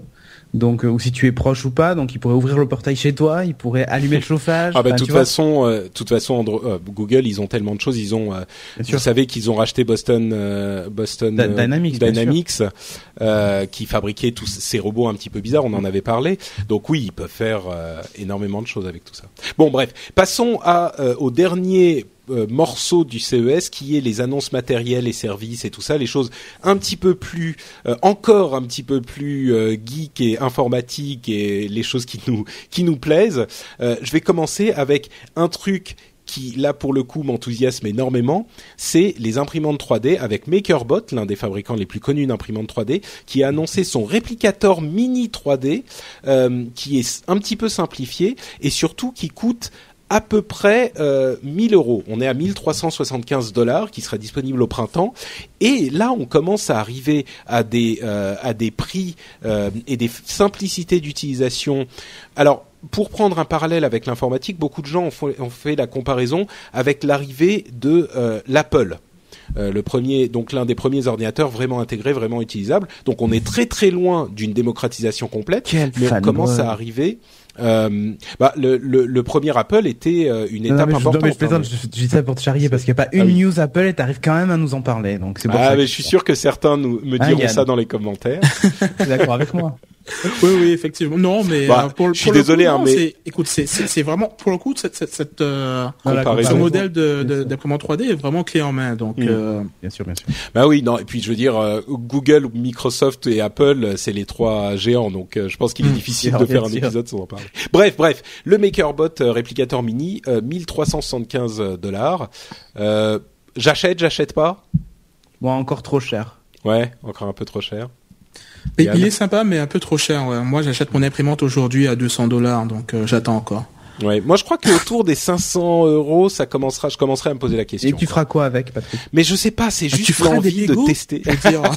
Qu'est-ce que tu veux faire d'autre? Mais tu sais, c'est juste un, un, un, un truc, une évolution tellement intéressante dans l'informatique qui est la digitalisation des objets physiques. Tu vois, le fait de pouvoir transmettre en La quelque sorte des objets physiques. tu veux dire. Oui, c'est ce que je veux dire, exactement. Merci Cédric. La numérisation des objets physiques, je sais pas, ça me fascine, moi, donc. Euh. Bon, bref, ça commence, ça continue à évoluer. Euh, Moi qui fais beaucoup de annoncé... jeux de, de plateaux et de figurines, euh, moi je, je vois un intérêt. Mais, euh, Ouais. mais bon, et puis il faut faire attention à un truc, tiens, on, on le signale pas assez souvent, mais Hmm. euh, le plastique qui est fondu et euh, dégage des, des émanations assez toxiques. Et donc, quand, si vous avez une imprimante 3D, euh, lisez bien la notice, il est écrit qu'il faut l'utiliser la fenêtre ouverte ou proche d'une source ventilée, faites-le, hein, parce que c'est vraiment, euh, enfin, les, les, va- les vapeurs de ces, de ces produits-là sont vraiment dangereuses, quoi. Donc Bon, voilà, vous êtes prévenus. voilà, c'est Euh, un message d'information du gouvernement.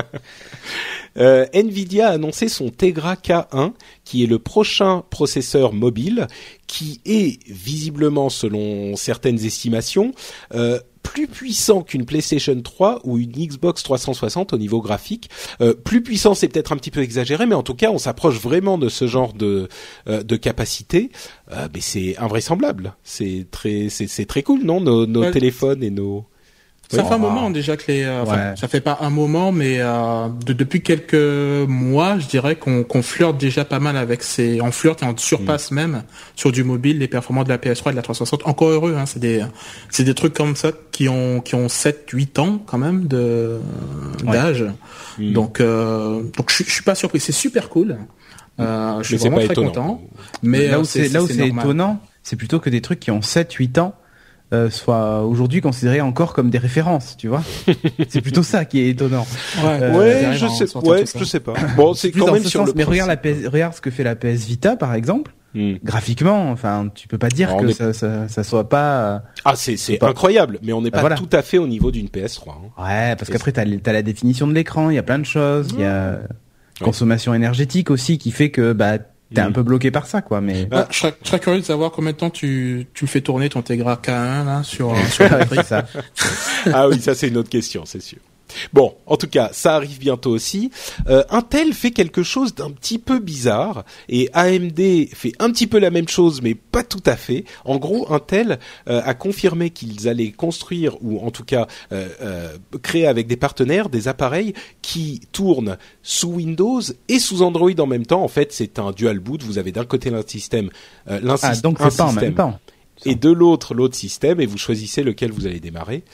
Euh, moi, j'ai jamais été convaincu par les systèmes dual boot. Jamais. Non. Il y a toujours des problèmes. Donc là, je suis pas convaincu non plus. Quoi. Non, mais par contre, là où j'ai vu un truc moi assez intelligent au CES, c'est les écrans qui intègrent Android. C'est-à-dire que sans allumer ton ordinateur, tu peux juste allumer le moniteur et avoir Android sur ton moniteur et par exemple consulter juste tes mails en tactile comme ça.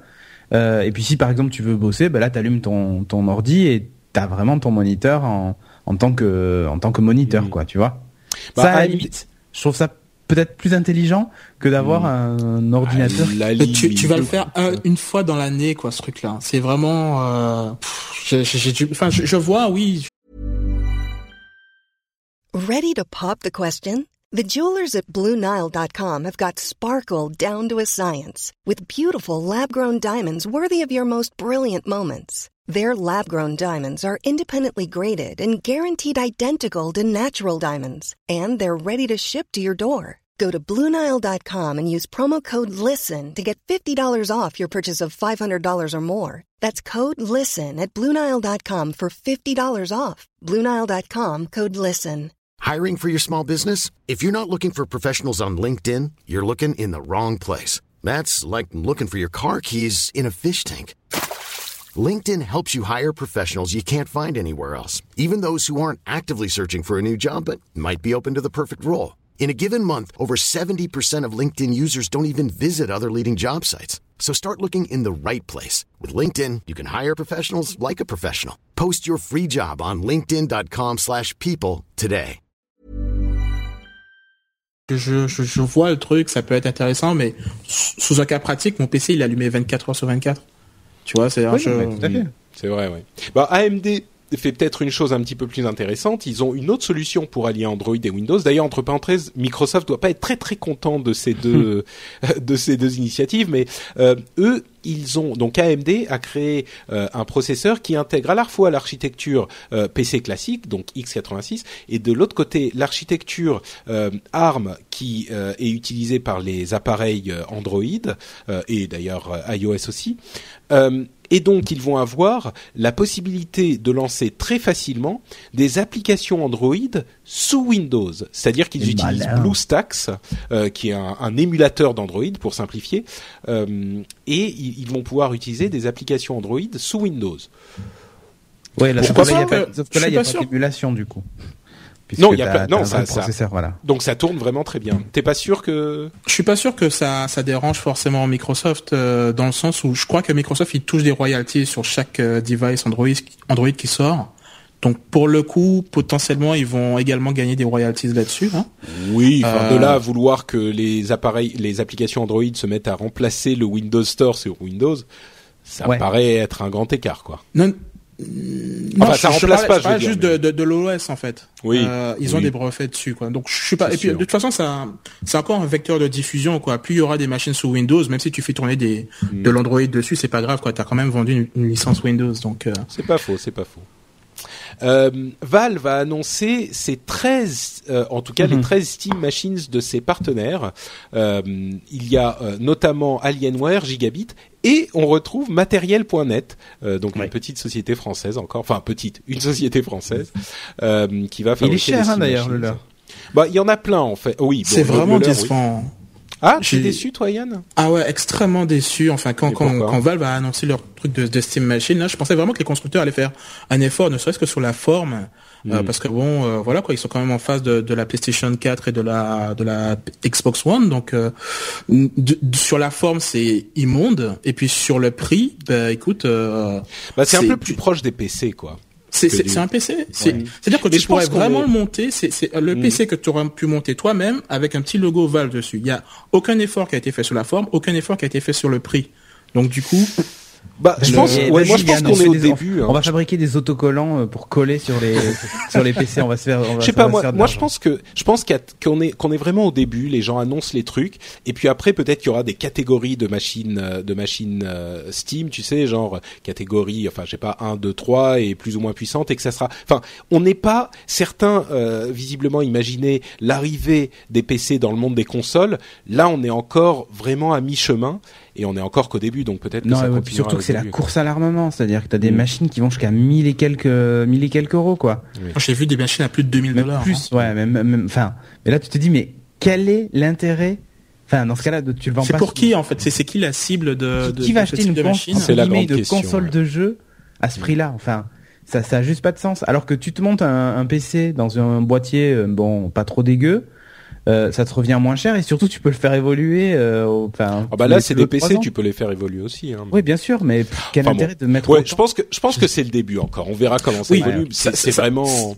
Si ça se trouve, ça sera comme Android quoi. Enfin, on se moquait bien de la, de la tête du, du G1 là, le pour Ouais. les téléphones d'Android, et puis finalement aujourd'hui. euh, Moi, je pense qu'il y a surtout une stratégie qui va qui va être plus visible euh, quand enfin quand ça continuera à, évoluer. Mais bon, bref, on, Mm. on, on continuera à regarder ça. Évidemment, c'est c'est une initiative intéressante. Euh, Bon, on peut parler rapidement du, du casque de réalité virtuelle de Sony, le très bien nommé HMZ T3Q, euh, qui est quand même très très décevant. Je sais pas si on a besoin d'en parler. Ouais, L'Oculus bon. Rift est beaucoup Ah, plus intéressant. contre, Le nouveau prototype d'Oculus Rift, donc ce casque de réalité virtuelle, euh, là aussi un projet qui a commencé sur Kickstarter et puis qui a levé des millions et des millions après. Euh, nouveau prototype avec écran AMOLED qui a une persistance et une latence réduite. Euh, la, la latence s'approche des 20 millisecondes qui sont euh, l'idéal pour ce type d'appareil. Et en plus, euh, une caméra qui est posée devant vous qui va traquer votre tête, donc qui va pouvoir traquer votre position et euh, également euh, déplacer le, enfin, vous donner l'impression que vous déplacez dans l'environnement, non seulement quand vous quand vous déplacez votre regard, mais aussi quand vous vous déplacez vous, puisqu'il traque euh, les Oui. LED qui sont sur l'appareil eux-mêmes. Si tu t'avances, en fait, ça avance. euh, Voilà. C'est le, Ça avance le ta tête tracking et- comme tu as dans les simulateurs de vol, par exemple, où tu mettais une casquette avec des avec des LED ou des trucs réfléchissants et tu avais une caméra infrarouge qui envoyait euh, bah, de l'infrarouge Ouais. et qui regardait un peu ces LED et qui du coup était capable de détecter si tu inclinais la tête, si tu t'avançais avec l'écartement des LED et tout ça quoi. Donc C'est euh, très malin, c'est top. Hein. Ouais, ouais, ça on l'attendait pas en fait. C'est un petit peu, c'est un petit peu euh, le, le petit truc en plus. À chaque fois qu'ils sont, euh, qu'ils ont montré un nouveau prototype, il y avait des choses plus intéressantes en plus. Ah, Euh, ils sont vraiment en train de peaufiner leur hein. truc. euh, ouais. Mais Moi, ça, ça- malheureusement, ça, ça, ça- t'inquiète pas en fait que, enfin, ça vous inquiète pas que Sony soit en train de travailler sur un concurrent de l'Oculus Rift? Parce Bah. ce que je veux dire, c'est que ils- les gars qui sont derrière l'Oculus Rift sont, sont ont l'air de, de pondre un produit qui a vraiment l'air exceptionnel. Et puis moi, j'espérais secrètement que ben, Sony et Microsoft se disent bon, ben, on va leur laisser terminer leur truc et puis on va l'adapter sur nos consoles. Et puis j'ai l'impression que ben, ils travaillent chacun sur leur truc et puis du coup, l'Oculus Rift, j'ai peur que ça devienne juste un truc, un accessoire pour PC et que ça en reste là alors que c'est un produit vraiment exceptionnel. Ouais. Moi, ça m'inquiète en fait de voir Sony bosser sur leur propre version qui, euh, Bah qui est loin que derrière. si. Si c'est le truc qu'on a vu, le HMZ T3Q là, Ils euh, peuvent arrêter. Hein. ils- ouais, ils peuvent s'arrêter maintenant parce que c'est vraiment, enfin l'angle de vision est, est, est beaucoup plus réduit. Ah, très mauvais, enfin, bref, c'est c'est vraiment pas vraiment pas convaincant, mais euh, J'aurais pensé ça un petit peu, mais ils sont tel- ils ont tellement d'argent Oculus et ils ont tellement de grands noms derrière eux et ils sont Bah en train de tellement peaufiner leur truc. Du coup, on a vraiment dépassé le stade du petit projet Kickstar- Kickstarter qui réussit. Là, on a on a vraiment une industrie qui est en train d'observer ce qu'ils voilà, font ça. alors, on est encore à 50-50. hein, il est encore très possible qu'ils développent leur truc et que finalement quelqu'un d'autre arrive et dise bon bah voilà, nous on a notre, notre produit, on est un grand nom déjà établi, donc euh, c'est notre produit qui va être adopté. Mais là, ils ont vraiment leur chance. Ils commencent à vraiment avoir leur chance chez Oculus, je pense. Ouais, et mais après Sony, il faut savoir que c'est le grand amour du casque à réalité augmentée et tout ça, Mm. puisque ils ont démarré avec le Glastron dans les années 90. Mm. Euh, des casques qui nous en sortent, je dis pas un par an, mais on n'est pas très loin de ça. L'année dernière, on avait un casque 3D pour euh, pour la PS3 ou l'année d'avant, je sais plus. Enfin bref, euh, chaque année, on va avoir un nouveau casque. Peut-être qu'un jour, ils arriveront à faire la même chose qu'Oculus Rift, mais je pense que là, ils sont ils sont loin derrière. Et puis surtout, ils ont, je sais pas s'ils ont vraiment la même philosophie euh, de bidouillage et de parce qu'au départ quand même, le projet Oculus Rift c'est limite du hack euh, pur et dur tu vois Ah. Hmm, c'est de la bidouille. hein. je sais pas Enfin là, on a dépassé le stade de la bidouille. oui non mais d'accord mais ils ont commencé par la bidouille ils se sont autorisés des choses que peut-être une philosophie, ouais. une grosse société euh, ne s'autoriserait pas par perte de temps et d'argent tu vois Mm. je sais pas Euh, le projet Christine, avant de passer aux, sociétés que Sony rachète avec euh, Gaikai, qui avait d'ailleurs provoqué des grandes discussions entre toi et moi, Yann. Euh, mais on live. le voilà, c'est ça. Le, le projet Gaikai de, de hum, Razer, encore eux, qui est une sorte de phone blocks du PC. Vous savez, phone blocks, c'était ce projet un petit peu. projet Euh, Christine tu voulais dire Qu'est-ce que j'ai dit? Le projet Gaikai, pardon. voilà Je, je- je disais projet Christine, oui. Euh, c'est-à-dire que c'est une sorte de PC modulaire euh, qui aurait une une euh, échine dorsale, non, une une euh, spinal cord, une euh, une épine une dorsale épine, dor- non, non, c'est une. une colonne vertébrale Merci Cédric. Ok. Voilà, tu ding ding ding ding, tu gagnes la, le prix Très bien. du rendez-vous tech. Donc la colonne vertébrale sur laquelle tu viens brancher différents euh, éléments euh, qui vont te permettre de euh, faire évoluer ton PC plus facilement. Alors c'est genre tu viens brancher la partie euh, processeur, puis tu branches la partie RAM, puis tu branches la partie carte graphique. Et euh, encore une fois sur Twitter, certains m'ont interpellé en me disant ah alors voilà euh, ça existe aussi sur PC, qu'est-ce que t'en penses?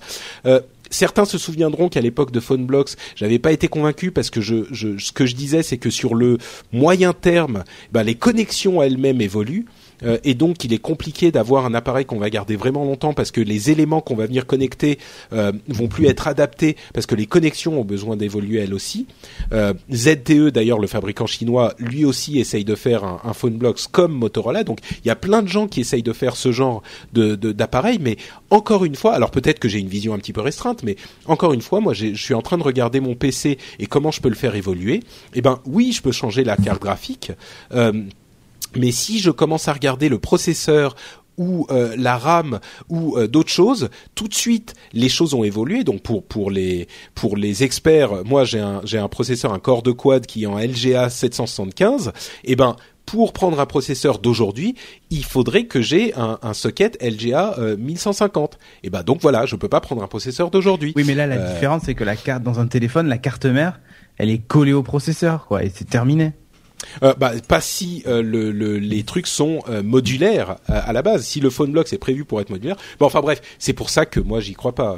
Je suis, enfin j'y crois pas. En plus, le projet Christine de Razer, qui est un projet intéressant, il faudra qu'ils aient les modules spécifiquement designés pour cet appareil.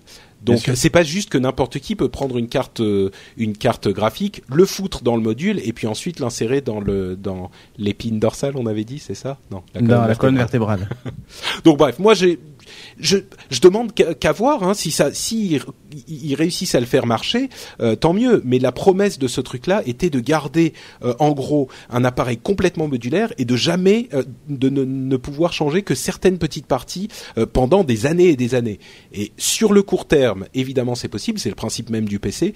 Sur le moyen terme, même, j'y crois pas trop. Si vous pensez pouvoir garder votre téléphone euh, 5, 10 ans, Mais, euh, mais c'est là où je, ça, je te rejoins pas, c'est que euh, parce que tu penses, à- tu- t'as as raison de faire le parallèle avec les PC aujourd'hui, mais si aujourd'hui tu découpes la carte mère en Mhm. plusieurs morceaux Mhm. euh, et que justement, tu vois toute la partie euh, inhérente au, au connecteur de ton processeur et tout ça, et à l'intérieur du module même, et que ensuite toutes les autres connectiques font juste euh, euh, la circulation d'informations entre l'appareil photo et le, le processeur et le traitement du stockage et ce genre Mais de c'est choses. ça le problème, c'est que je pense que tu peux pas avoir que euh, un set de câbles déjà déterminé. C'est pour ça que les connectiques évoluent. Tu peux pas dire on va faire, enfin des câbles, je schématise, hein, les oui, circuits oui, non, mais sur le circuit imprimé. circuit, mais oui, c'est sûr. euh, tu peux pas dire euh, bon, on va se dire qu'on a euh, 40 euh, 40 connexions et puis les connexions on peut les utiliser comme on veut. Ça ça marche pas comme ça.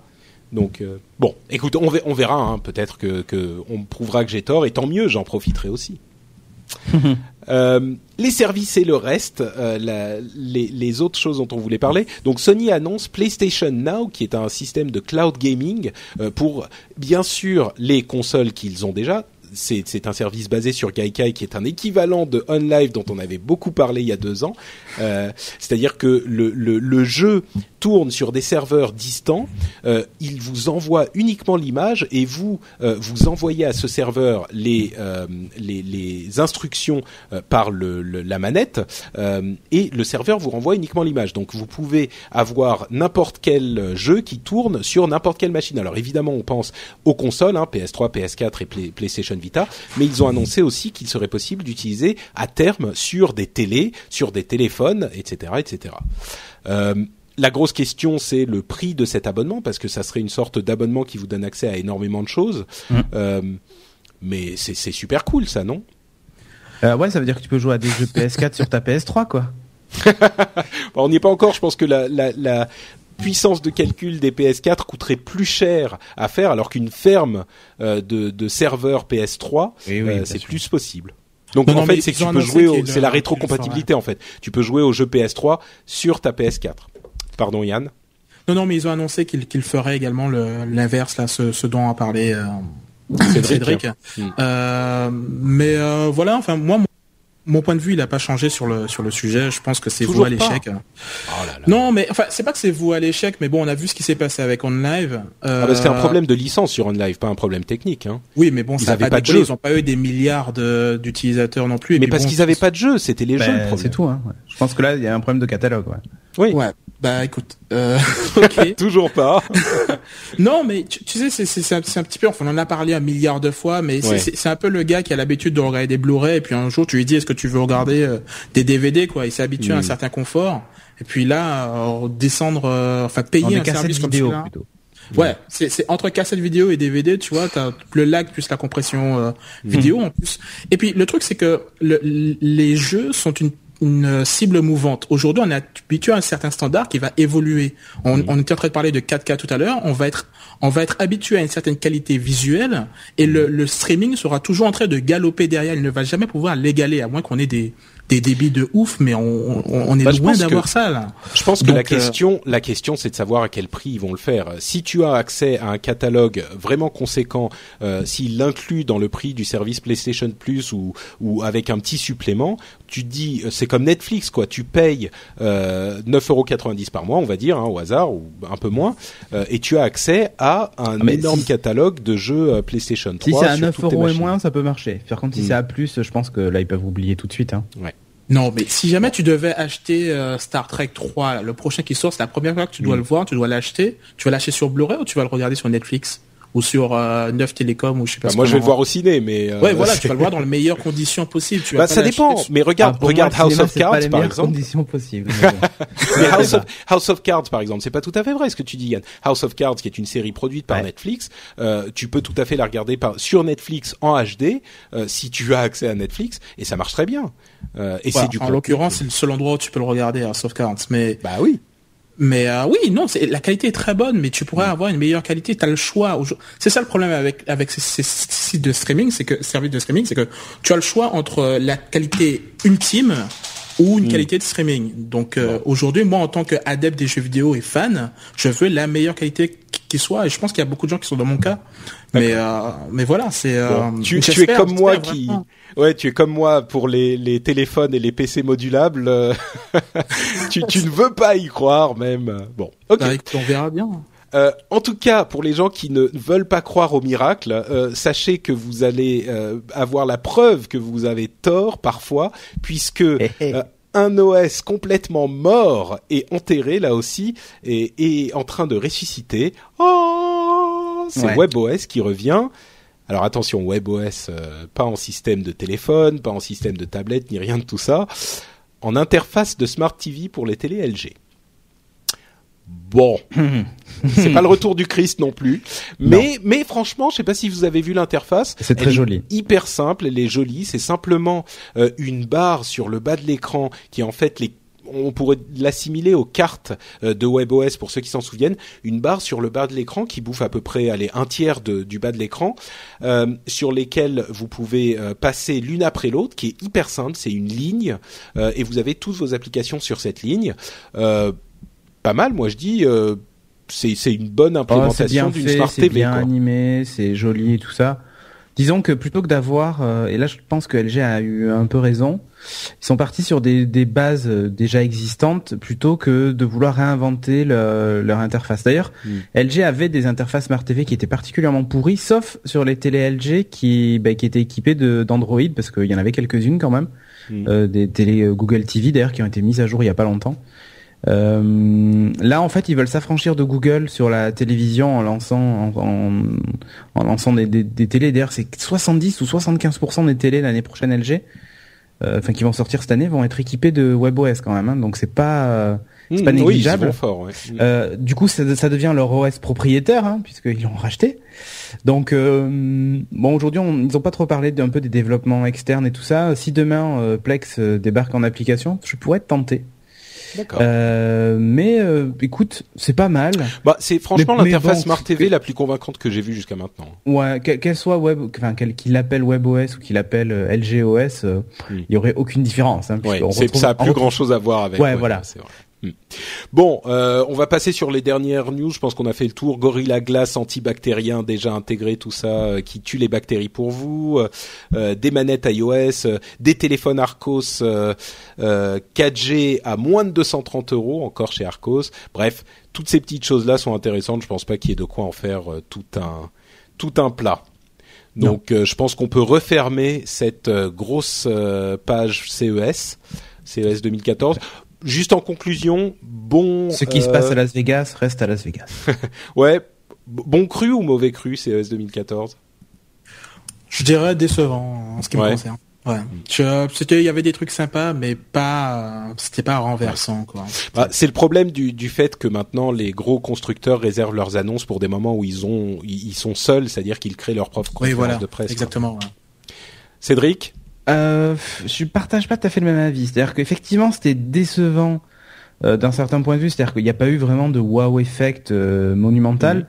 Euh, par contre, euh, après bon, évidemment, Yann, comme c'est un vieux con et qui s'intéresse pas à l'internet of things, forcément, ça l'intéresse moins. Mais moi, j'ai trouvé que justement, cette, toute cette partie-là commençait vraiment à prendre bah, beaucoup d'ampleur. Mmh. Et que tu vois, parce que franchement, le CES, ouais, on se rappelle, non mais quand on se rappelle quand même du CES les années précédentes, c'était essentiellement des tablettes et des télé 3D. Hmm. Euh, les deux, trois dernières années, c'est c'est que ça. C'est-à-dire chaque constructeur est avec une tablette ou un smartphone. Là, on arrive vers des objets différents. Il y a même la hmm. voiture qui s'invite au CES et tout ça. Euh, la, la, enfin, la maison en général et tout ça. Et, du coup, euh, j'étais plutôt satisfait de ce côté-là. Et ça m'a ça m'a donné envie de découvrir certains produits, tu vois. Hmm. Mais du coup, euh, si je te demandais un produit que, que tu ne connaissais pas, que tu as découvert au CES et que tu achèteras cette année quand il sortira, bah, tu me diras lequel De quoi, pardon? Mother, Un produit qui a été découvert. Bah ouais, Mother, mais en fait, je l'ai acheté avant le CES. Ouais, ah voilà. Tu vois, mais un nouveau produit, un truc que tu as découvert au CES et que tu vas que tu vas acheter euh, quand il sortira. Euh, là, comme ça, tout de suite, là, comme ça. euh, voilà. Bah, la Mercedes. À la question. Euh, ouais, c'est si, j'achèterais bien l'Audi, mais j'ai pas, j'ai pas de budget. ouais, c'est sûr que dit comme ça, Yann, t'es un peu assassin. Ouais, mais non, mais non, mais... mais si, attends, l'Oculus Rift, voilà. Tu bah, tu l'as pas découvert mais non, mais tu connais ça. Non, attends, cette version-là avec caméra ah, externe, oui. Ouais, non, mais, mais, évidemment, tu, si, si je m'étais pas intéressé du tout euh, en fait, le truc, c'est que Moser a été présenté à tiens, un événement qui est euh, un pré-CES à Paris. Hmm. Non, mais euh, disons Cédric, moi, moi je comprends. C'est clair que c'est génial, quoi. Mais mais je comprends ce que tu dis, Cédric. Quand même, généralement au CES, moi, je suis un petit peu un petit peu déçu ou en tout cas un petit peu blasé. Là, en tout cas après avoir parlé avec vous, euh, je suis un petit peu plus enthousiasmé. Il y a des choses euh, quand même marrantes et des, des tendances qui se dessinent et même certains produits euh, qui sont peut-être euh, intéressants. Donc euh, évidemment, c'est pas les grosses, bah, c'est pas les grosses conférences de presse Google, Apple, etc. Ouais. mais c'est un petit peu mieux que ce que j'avais vu les années précédentes, on va dire. Bon, allez. Euh, CES terminé, news et rumeurs engagées. Euh, on se lance sur donc les news et les rumeurs euh, qu'il faut retenir depuis 15 jours, même depuis un petit peu plus. première chose, euh, Windows Threshold, dont on avait déjà un petit peu entendu parler, qui est la prochaine grosse étape, le prochain gros développement de Windows, euh, s'appellerait, selon Paul Thurrott, un, un, blogueur expert sur les sujets de Microsoft, euh, s'appellerait bien Windows 9 et il sortirait au printemps 2015. euh, il, c'est intéressant ce qu'il a, ce qu'il a dit, c'est que il serait bon d'une part annoncé à la conférence Build des développeurs de Microsoft cette, ce mois d'avril, hein, dans, dans quelques mois, et il y aurait une intention plus ou moins voulue euh, de faire de Windows 8 le Vista de euh, cette génération et de Windows 9 le Windows 7, à savoir de Windows 8, le gros truc pourri que personne n'a aimé, euh, pour faire de artificiellement presque de Windows 9 le truc qui pour lequel les gens vont pouvoir dire ah oui non mais Windows 8 il était ah pourri, oui, ah, ça c'est carrément Windows 9, voilà Windows 9 celui-là il est bien. Euh, bon j'ai jamais caché le fait que j'aime beaucoup Windows 8, j'en suis très content. Moi Euh, aussi. Et bah toi aussi Cédric, Yann, toi tu l'aimes bien? Oui, tout à fait. Je suis très satisfait. Ah bah voilà, bah voilà. Donc, euh, mais bon, c'est marrant de voir que cette. euh, alors, alors moi, je pense que c'est un petit peu de, de, de perception, hein, plus que du réel, mais euh, que, que ça, ils vont jouer là-dessus peut-être pour euh, donner à Windows 9 une image positive. Bon, en tout cas, remettre le menu printemps démarrer, 2015. quoi. Oui, le, re- le menu démarrer quelques trucs et puis bon, bref. Euh, YouTube, euh, Google qui rachète Nest, on en a parlé. YouTube et Netflix en 4K, on en a parlé. Euh, L'App Store qui vend euh, 10 milliards de dollars euh, de produits en 2013, euh, c'est ce qui est l'équivalent de euh, 15 milliards de, enfin ce qui donne au total 15 milliards de dollars euh, aux développeurs depuis le début du lancement de l'App Store. C'est beaucoup. Euh, 8 milliards de plus sur ces 15 euh, sur ces 15 milliards de dollars aux développeurs, il y a 8 milliards euh, qui ont été euh, euh, distribués ces 12 derniers mois. Ça fait des sous. Euh, à propos de, de smartphones, vous m'arrêtez hein, s'il y a des choses qui vous intéressent. Euh, à propos de smartphones, les parts de marché, euh, très intéressante cette euh, cette étude euh, qui nous dit que ah, en novembre 2013, Android est, est leader euh, et que Windows Phone euh, est un petit peu, enfin très clairement en train de devenir le troisième acteur. On le savait déjà. Les chiffres vous étonneront peut-être un peu. En France, Android a 65,5% de part de marché, comme quoi les smartphones ont vraiment euh, envahi euh, la, la- les gammes puisque on, se doute bien qu'il y a quand même beaucoup de, de téléphones d'entrée de gamme qui sont passés sous Android aujourd'hui. Euh, iOS est tombé à 18,6% de l'ensemble des téléphones portables, euh, ou des smartphones plutôt, et Windows Phone à 13% en France. Donc ça c'est euh, vraiment, vraiment, incroyable. Ça c'est un truc qui me. C'est je- grâce je à moi. m'attendais Vraiment. Mais malheureusement, je, Je, pense que ouais que t'as au moins un digit là-dedans de responsabilité. euh. les 1% de Cédric Bonnet. ouais. Ah. Euh, et le truc qui fait plaisir aux, Blackberry. aux old school, Blackberry, Blackberry 2,2%. Ouais, BlackBerry d'ailleurs, euh, là ils ont 18 mois pour se remettre et après je pense que là c'est vraiment, Ah, vraiment, non, vraiment la fin. Ah bah oui, oui, on est Ah, c'est foutu. hein. Bah le le le, le BlackBerry 10 euh, qui n'a pas euh, eu les résultats escomptés. euh, Non, et puis là ils reviennent au clavier, ils reviennent avec des terminaux Ouais. pas chers. Enfin, ils refont la stratégie du BlackBerry qui avait fonctionné à l'époque. Mais je sais pas s'ils se rendent compte que le monde a changé en fait. Ouais. Mais bah bon. ils ont essayé la nouvelle stratégie qui a pas marché non plus, donc euh, Ouais. c'est compliqué. Hein. Moi j'aimerais pas être à la tête de BlackBerry, je saurais pas quoi faire franchement. non. Bon, euh, Acheter un iPhone? par exemple. Euh, Edward Snowden a fait une déclaration euh, pendant les vacances en disant que sa mission avait été accomplie et je pense que euh, si sa mission est effectivement euh, d'ouvrir euh, les yeux De du mourir. monde sur euh, bon, ça ça c'est pas encore le cas mais d'ouvrir les yeux du monde sur les activités euh, des agences d'espionnage américaines et peut-être du monde entier euh, bah oui je pense qu'effectivement sa mission est accomplie euh, et d'ailleurs, euh, pour ceux qui se disent que les choses n'ont pas du tout changé, bon, ils ont tout à fait raison. Euh, mais euh, le président Obama s'apprêterait à euh, annoncer des changements assez importants sur le fonctionnement de la NSA, euh, sans doute le 17 janvier. J'en vois un qui pouffe. Oui, plus de consultants externes sans doute. Peut-être, oui, par exemple. Euh, non, mais l'application des, des règles euh, qui s'appliquent aux citoyens Mais américains aux citoyens étrangers. Euh. Mais bon, en même temps, comme ils espionnent les citoyens américains, je vois pas Bah, très bien ce que ça changerait. quoi. voilà, rien du tout. Bon, attendons de voir, laissons-lui le bénéfice Non du mais non mais bien 17. sûr, non mais il va dire des choses qu'il ne tiendra Mm. pas. Mm. Mais il va les Le dire. truc c'est que t'as aucun moyen de vérifier. Bah voilà. C'est ça le problème. Il paraît- demain, il va te dire, écoutez, finalement, la NSA, on a décidé qu'elle allait s'occuper du jardin de la Maison Blanche. Et du coup, ils vont tous arriver au boulot habillés en jardinier, mais ça veut pas dire qu'ils vont venir faire le jardin, tu vois. Ok, Donc, non, euh, c'est tout tout à fait possible, mais il y a aussi, soyons, euh, si on est un petit peu sérieux aussi, il y a des mécanismes juridiques euh, qui font qu'on peut contrôler. L'un des gros problèmes de ce scandale Bah oui, de la, la preuve, NSA, on vu. que non mais non mais justement le le, le gros problème de de ce mécanisme de la la, la NSA, c'est que le euh, le- le- le- l'instance judiciaire qui était censée accorder ou ne pas accorder ces, bre- euh, ces brevets, ces euh, mandats aux, euh, euh, euh, agences d'espionnage n'incluait pas de parties opposées. Et c'est un, c'est un gros problème euh, légalement parlant, enfin dans les principes euh, légaux, il faut qu'il y ait un euh, euh, euh, public euh, service advocate, pas un public service, mais un- une personne qui soit là pour euh, euh, qui, pour qui pour créer un équilibre des pouvoirs, pour euh, dire est-ce que cette demande est vraiment dans l'intérêt du Non, mais- euh, du Oui, bien c'est sûr. c'est le principe. Non, mais c'est c'est comme ça que ça fonctionne. Tout, Bien sûr, bien tout sûr. le et, donc si ils incluent, euh, tu vois, euh, une personne dans ce euh, tribunal.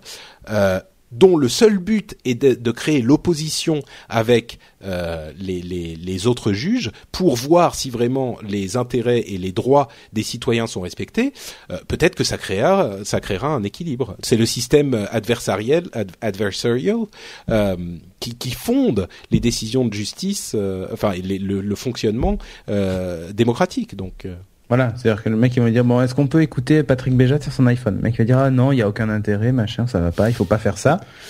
Le mec va dire Ben- d'accord ben merci merci euh, John de nous avoir donné ton avis. Bon alors vas-y c'est quoi C'est quoi son Ben, c'est ça.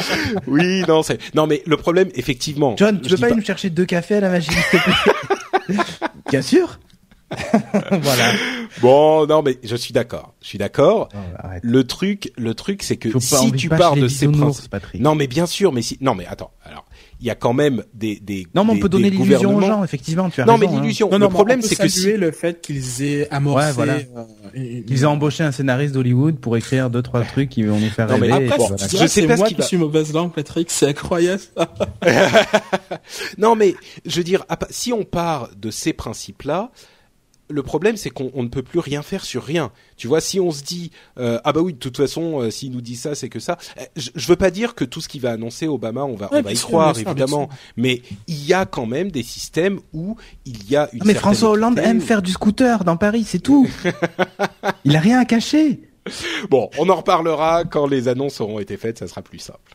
Et, et à ce moment, on pourra se dire que euh, Voilà. oui, John va aller nous chercher des cafés.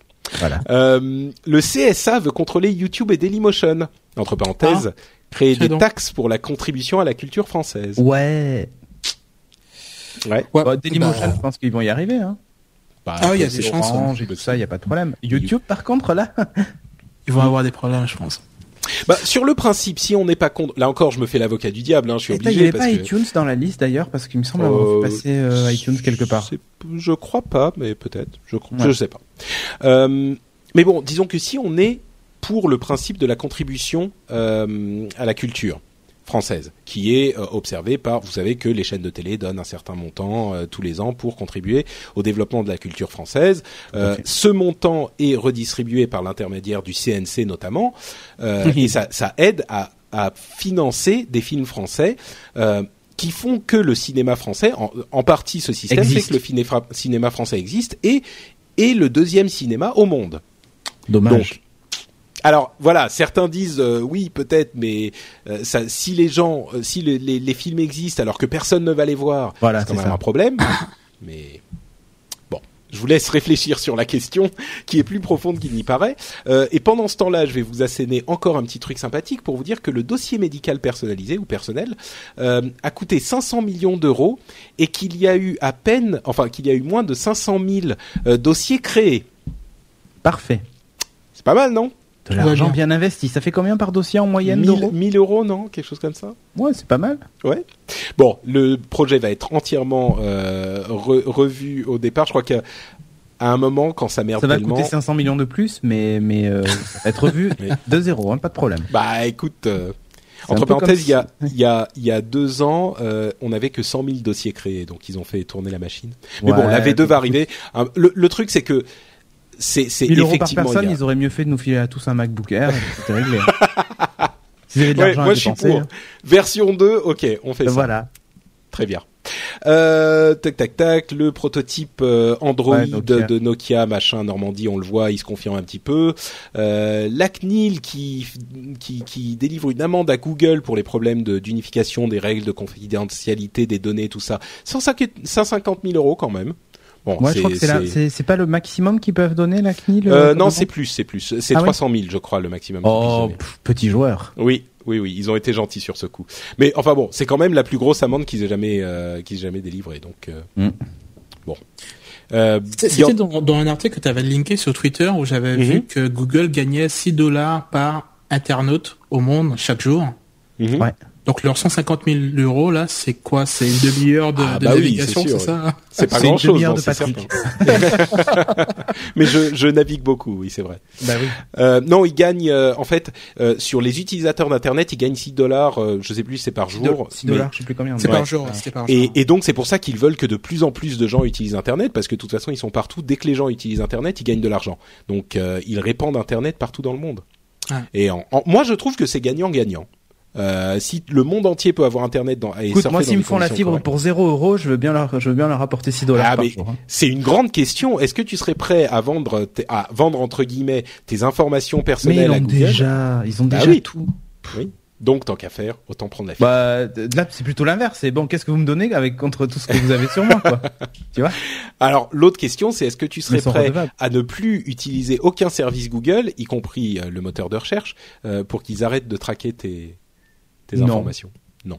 Toi, ça te va. Ok. T'es pas comme euh, Yann C'est pas qui... que ça m'aille pas. Ah Non, c'est moi, pas je ça. pourrais pas vivre sans Google, hein, ça c'est. euh, des Non, fois, ça c'est- me désole quand même, mais. Des Non, fois, mais je me dis, voilà, il faut- je exactement. commence à me déconnecter, déconnecter mon compte à chaque fois et Mhm. tout pour qu'ils puissent pas traquer mes navigations, mais au bout d'un moment, ça te saoule. Et puis voilà, ils savent, ils connaissent tous mes vices, tous mes, euh, tous mes trucs. c'est malheureux des fois, tu vois.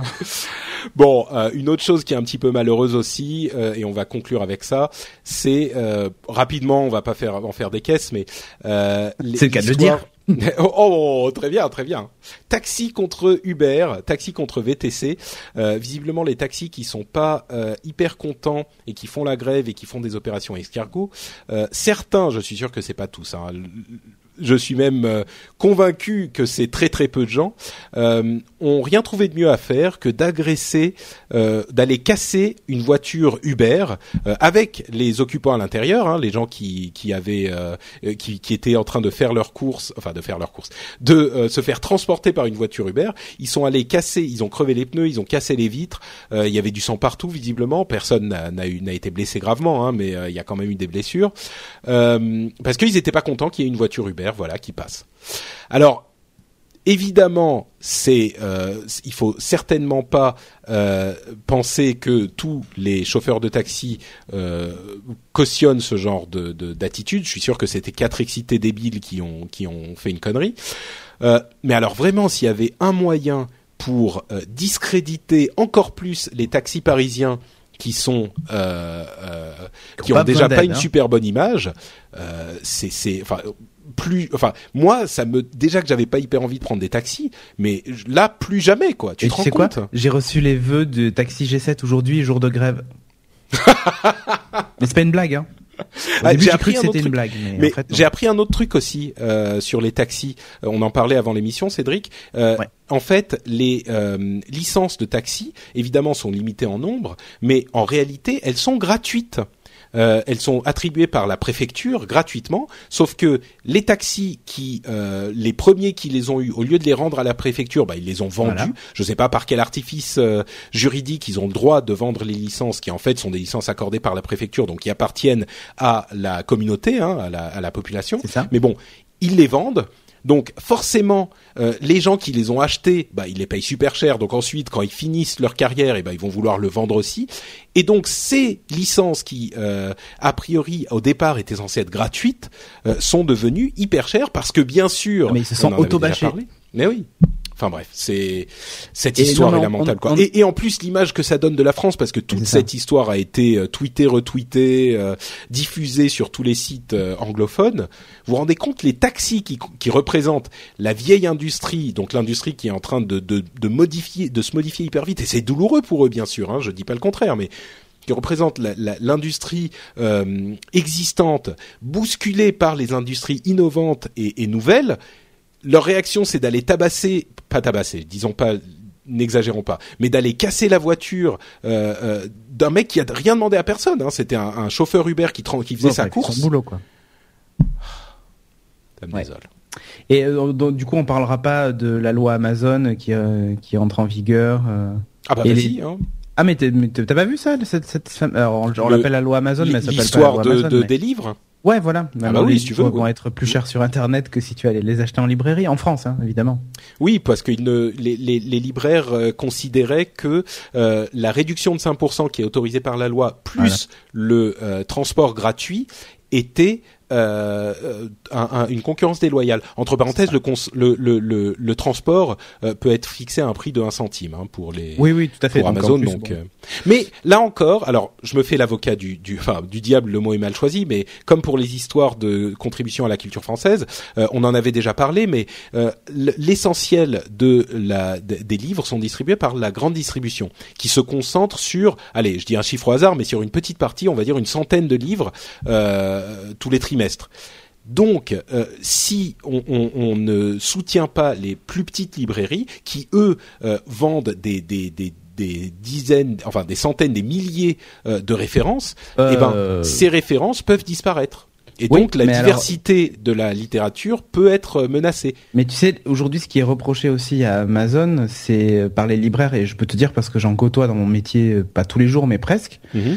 Euh, c'est que eux n'ont pas des murs extensibles et donc ne peuvent pas référencer autant de produits qu'Amazon. -hmm. Donc l'argument peut aussi être retourné dans ce sens-là, c'est que un petit libraire de quartier, euh, je te parle pas des grandes librairies, hein, Mhm. mais un petit libraire de quartier aujourd'hui, il a pas la, il, enfin, il a pas la capacité de stocker plus de 100 ou 200 ou 300 références, tu vois. Mm.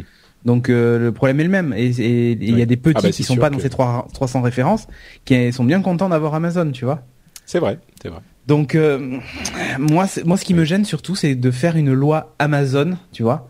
Et parce oui. qu'in fine, celui qui est, tu vois, à la limite, ils auraient peut-être dû autoriser, je sais pas moi, une une remise supplémentaire euh, pour pour les libraires ou j'en sais rien. Oh bah mais ça reviendrait le... au même. Hein. Oui, mais enfin oui, sauf que là il y a une différence, c'est que en faisant cette loi qui est censée aider les libraires et tout ça, tout ce que ça fait c'est c'est juste l'interprétation de la loi qui est faite mmh. par les consommateurs. C'est-à-dire mmh. qu'aujourd'hui celui qui se sent pénalisé, c'est et en plus on te culpabilise presque, tu vois, de commander sur Amazon parce que tu fais c'est mal. Euh, on te culpabilise de télécharger ton MP3 parce que c'est illégal. Là, là, la différence, c'est que tu achètes quelque ah bah chose, oui, tu donnes sûr, de l'argent. Ouais. Et aujourd'hui, on te culpabilise d'aller acheter sur Amazon. Il vaudrait mieux aller acheter dans la petite librairie à côté de chez toi. Euh... Oh, toi, Yann, qui est euh, expatrié depuis quelques années maintenant, euh, ça se passe comment les choses dans ce genre de situation euh, au, au Canada? Bah écoute, je suis jamais été dans une librairie au Canada, je suis entièrement numérique. non mais c'est vrai. Non mais est-ce qu'il y a ce genre de débat? Est-ce qu'on se, est-ce qu'on discute du fait que telle industrie est en train d'évoluer et qu'il faut protéger les anciens? Est-ce que c'est quelque chose qui, qui, qu'ils entendent de la France et ils disent voilà eux au moins ils savent protéger leurs leurs industries existantes ou au compte existantes pardon ou au contraire est-ce que c'est quelque chose qu'ils qu'ils critiquent ou est-ce que c'est même pas une question qu'on évoque? Non, c'est c'est pas vraiment une question qu'on évoque. Enfin, à part des, des trucs, ce, ce que j'entends souvent, c'est que au Québec, on fait plus attention pour consommer québécois. Tu vois, c'est-à-dire t'as des enseignes mmh. américaines, donc euh, t'as beaucoup de Québécois qui évitent en fin de compte, euh, voilà. Mais euh, mais sinon, pour pour conserver des euh, des business euh, par rapport au fait que ben c'est c'est tu peux l'avoir moins cher euh, d'une façon plus plus numérique ou autre euh, non c'est pas c'est pas le genre de discussion ou que, que j'entends à la télévision. C'est c'est typiquement euh, quelque chose que j'entends plus en France. Et bon, par... Et, et, par rapport à, à ce sujet là moi je c'est triste à dire mais je, je suis plus pour l'évolution quoi. C'est-à-dire moi je suis pratiquement full euh, audible ou ou, euh, ou Amazon quoi. Je, je, chaque fois que je vais me, me je vais dans un, enfin, je dis que je vais jamais dans une librairie, c'est faux, mais mm. je crois que j'y suis allé deux fois. Deux fois, je me suis pointé. Deux fois, ils avaient pas le livre. Et ils me disaient bon ben, on peut prendre vos coordonnées, on va le commander, et puis euh, vous l'aurez dans deux semaines, quoi. Pas Donc euh, c'est pas la peine. Ouais, et pourtant au Canada, ils ont quand même des problèmes euh, relativement similaires avec le, le- au Québec. Euh, D'ailleurs, le- amis Québec, québécois, euh, on vous salue. Euh, mais mais il y a les, les questions de la protection de la langue française euh, qui qui est très importante là-bas. Oh oui. Euh, et qui, pour le coup, peut être assimilée un petit peu. Tu vois, est-ce qu'il faut artificiellement protéger la langue française parce qu'elle est entourée de de- d'anglophones et est-ce qu'elle est-ce qu'elle pourrait être mise en danger, etc. Donc bon, les débats, je tire un petit peu la chose par les cheveux. C'est pas exactement la même chose, mais oui, oui, ils sont, ils sont vraiment très, très, ils protègent vraiment la langue française, mais Mm. c'est, c'est, c'est, c'est une langue, euh, enfin, le français qui est pratiqué ici, il est, est différent de, de celui qui est bien en- sûr. est Mais je veux dire, ils veulent protéger leur culture, leur Ah identité, euh, oui. de la Ils même manière que d'une certaine manière, on, on pourrait dire la, la, la protection du cinéma français pourrait être assimilée à, à- à un même sentiment, tu vois, le- le- l'idée de artificiellement vouloir protéger quelque chose, quitte à ce que ça soit un petit peu entre Mais, guillemets mais ça, c'est, une, une cause louable, mais ça ne veut pas Mm. forcément justifier le fait qu'on, qu'on, qu'on, qu'on attaque, qu'on règle ce problème en maintenant en vie sous Oui. perfusion des, euh, des business qui n'ont plus lieu d'être en Ouais, comme la 2014. presse écrite et tout le reste. Mais d'ailleurs, la taxe Amazon, c'est, j'ai entendu Aurélie Philippe, Filippetti en parler euh, Mhm. sur BFM ce week-end, où en gros, elle disait que euh, elle, alors, et c'est là où tu vois, ils mélangent tout en plus parce qu'ils te disent oui, euh, la taxe Amazon, elle sert euh, à faire exister les petits face aux gros, comme euh, ben, comme Amazon, comme Google, Mhm. comme Apple, comme Microsoft. Et là, tu dis mais attends, oula, mais de quoi tu me parles là? Mm. et, et, euh, et, et si tu veux, je les sens complètement à la masse. Et c'est gesticulé. Enfin, je sais pas. Pour moi, il y a, il y a un problème. C'est que j'ai l'impression qu'ils sont en train d'essayer de, de décoper euh, avec euh, la petite cuillère, tu vois. Sauf Ouais. qu'il y a un trou euh, qui est l'équivalent d'un seau d'eau qui se remplit euh, toutes les minutes, quoi. Mm. Ils sont pas prêts d'y arriver. Hein. Et malheureusement, le sens, enfin, on verra, mais l'évolution, euh, l'évolution du marché va faire que de toute façon, à un moment, ils vont finir par, par, euh, par crever. Hein. C'est con à dire, mais soit tu te réinventes, soit tu participes à ce business en te réinventant complètement, Ouais. soit bah tu changes de métier, quoi. Enfin, je sais que c'est facile à dire, hein, mais euh, c'est plus difficile à faire, surtout quand t'as fait que ça toute ta vie. Mais enfin, c'est les malheureusement. C'est euh, Oui. l'évolution quoi. Les, quand les voitures ont débarqué, qu'il a fallu euh, transformer les, les chevaux en lasagne, ben on l'a fait quoi. Donc, euh, Ouh là là là là.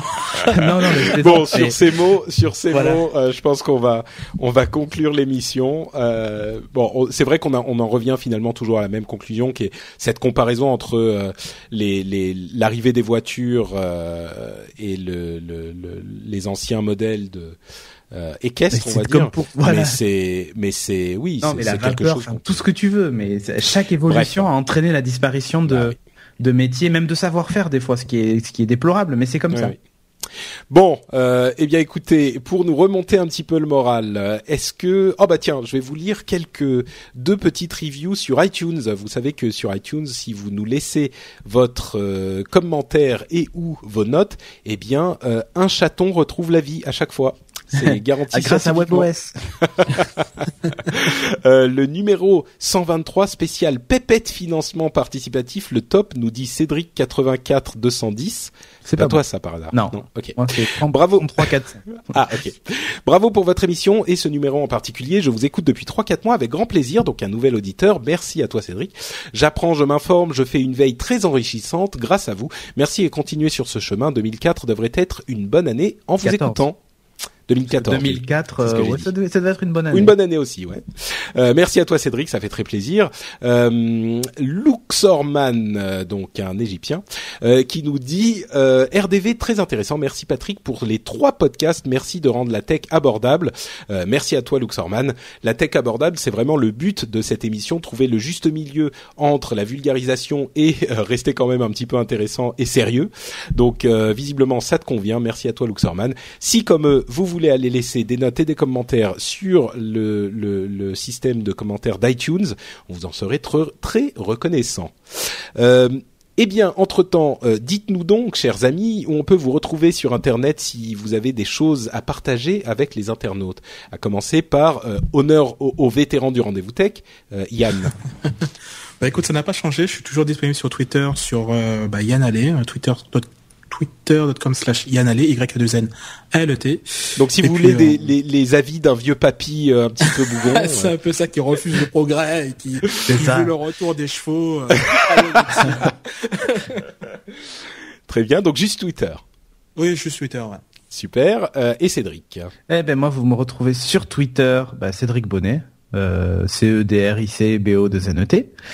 Euh, et aussi sur l'internet du cybernote, bah, sur euh, geeking.fr et euh, aussi dans mon podcast Ask My Backers. Dont on parlait dans l'épisode précédent. Voilà, c'est ça. Sur le financement participatif. Exactement. que tu fais avec notre ami Jeff. Jeff. Mais pas, pas Jeff, l'autre Jeff. Pas Jeff Clavier, mais Jeff, il, il dit son, son nom, nom de famille sur Internet. D'accord. Quadéry. Euh, et voilà, et pour ma part, c'est Note Patrick sur Twitter. Vous retrouverez tous mes liens vers tout ce que je fais à partir de Twitter, c'est très simple. Donc Note Patrick. Mais vous pouvez aussi aller sur euh, frenchspin.com pour retrouver les notes de l'émission, venir commenter ce qu'on a dit ou ce qu'on n'a pas dit, même peut-être qu'on a oublié des choses, euh, nous dire ce que vous avez pensé de l'émission et des produits et des services dont on a parlé, nous dire quand on s'est trompé, quand on a eu tort, ça nous arrive un petit peu trop souvent.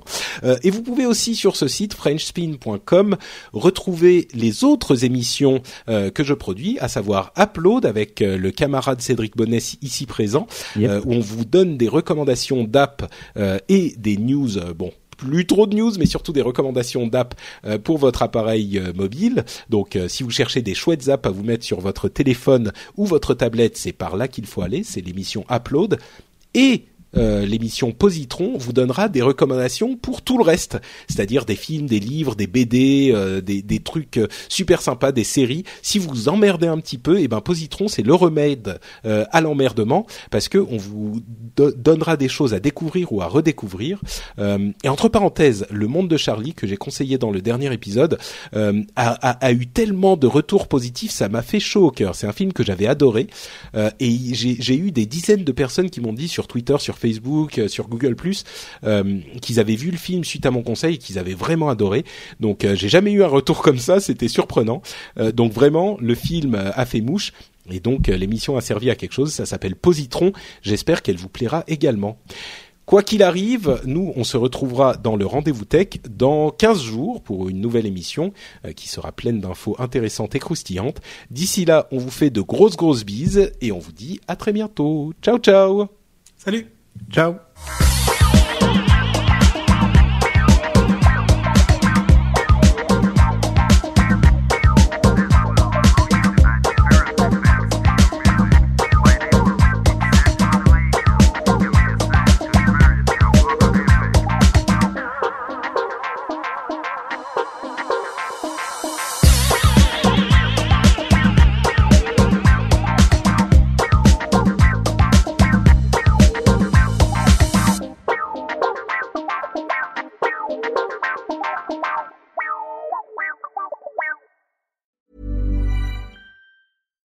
fact a crocodile can't stick out its tongue. Also, you can get health insurance for a month or just under a year in some states. United Healthcare short term insurance plans, underwritten by Golden Rule Insurance Company, offer flexible, budget friendly coverage for you. Learn more at uh1.com. When your skin feels nourished and glows, you radiate confidence. Osea makes giving your skin a glow up easy with their clean, clinically proven Mega Moisture Duo. This seaweed powered duo features two of Osea's best sellers, Undaria Algae Body Oil and Undaria Collagen Body Lotion. Glow from the inside out. Get 10% off your first order with code GLOW at OseaMalibu.com. That's O S E A Malibu.com code GLOW.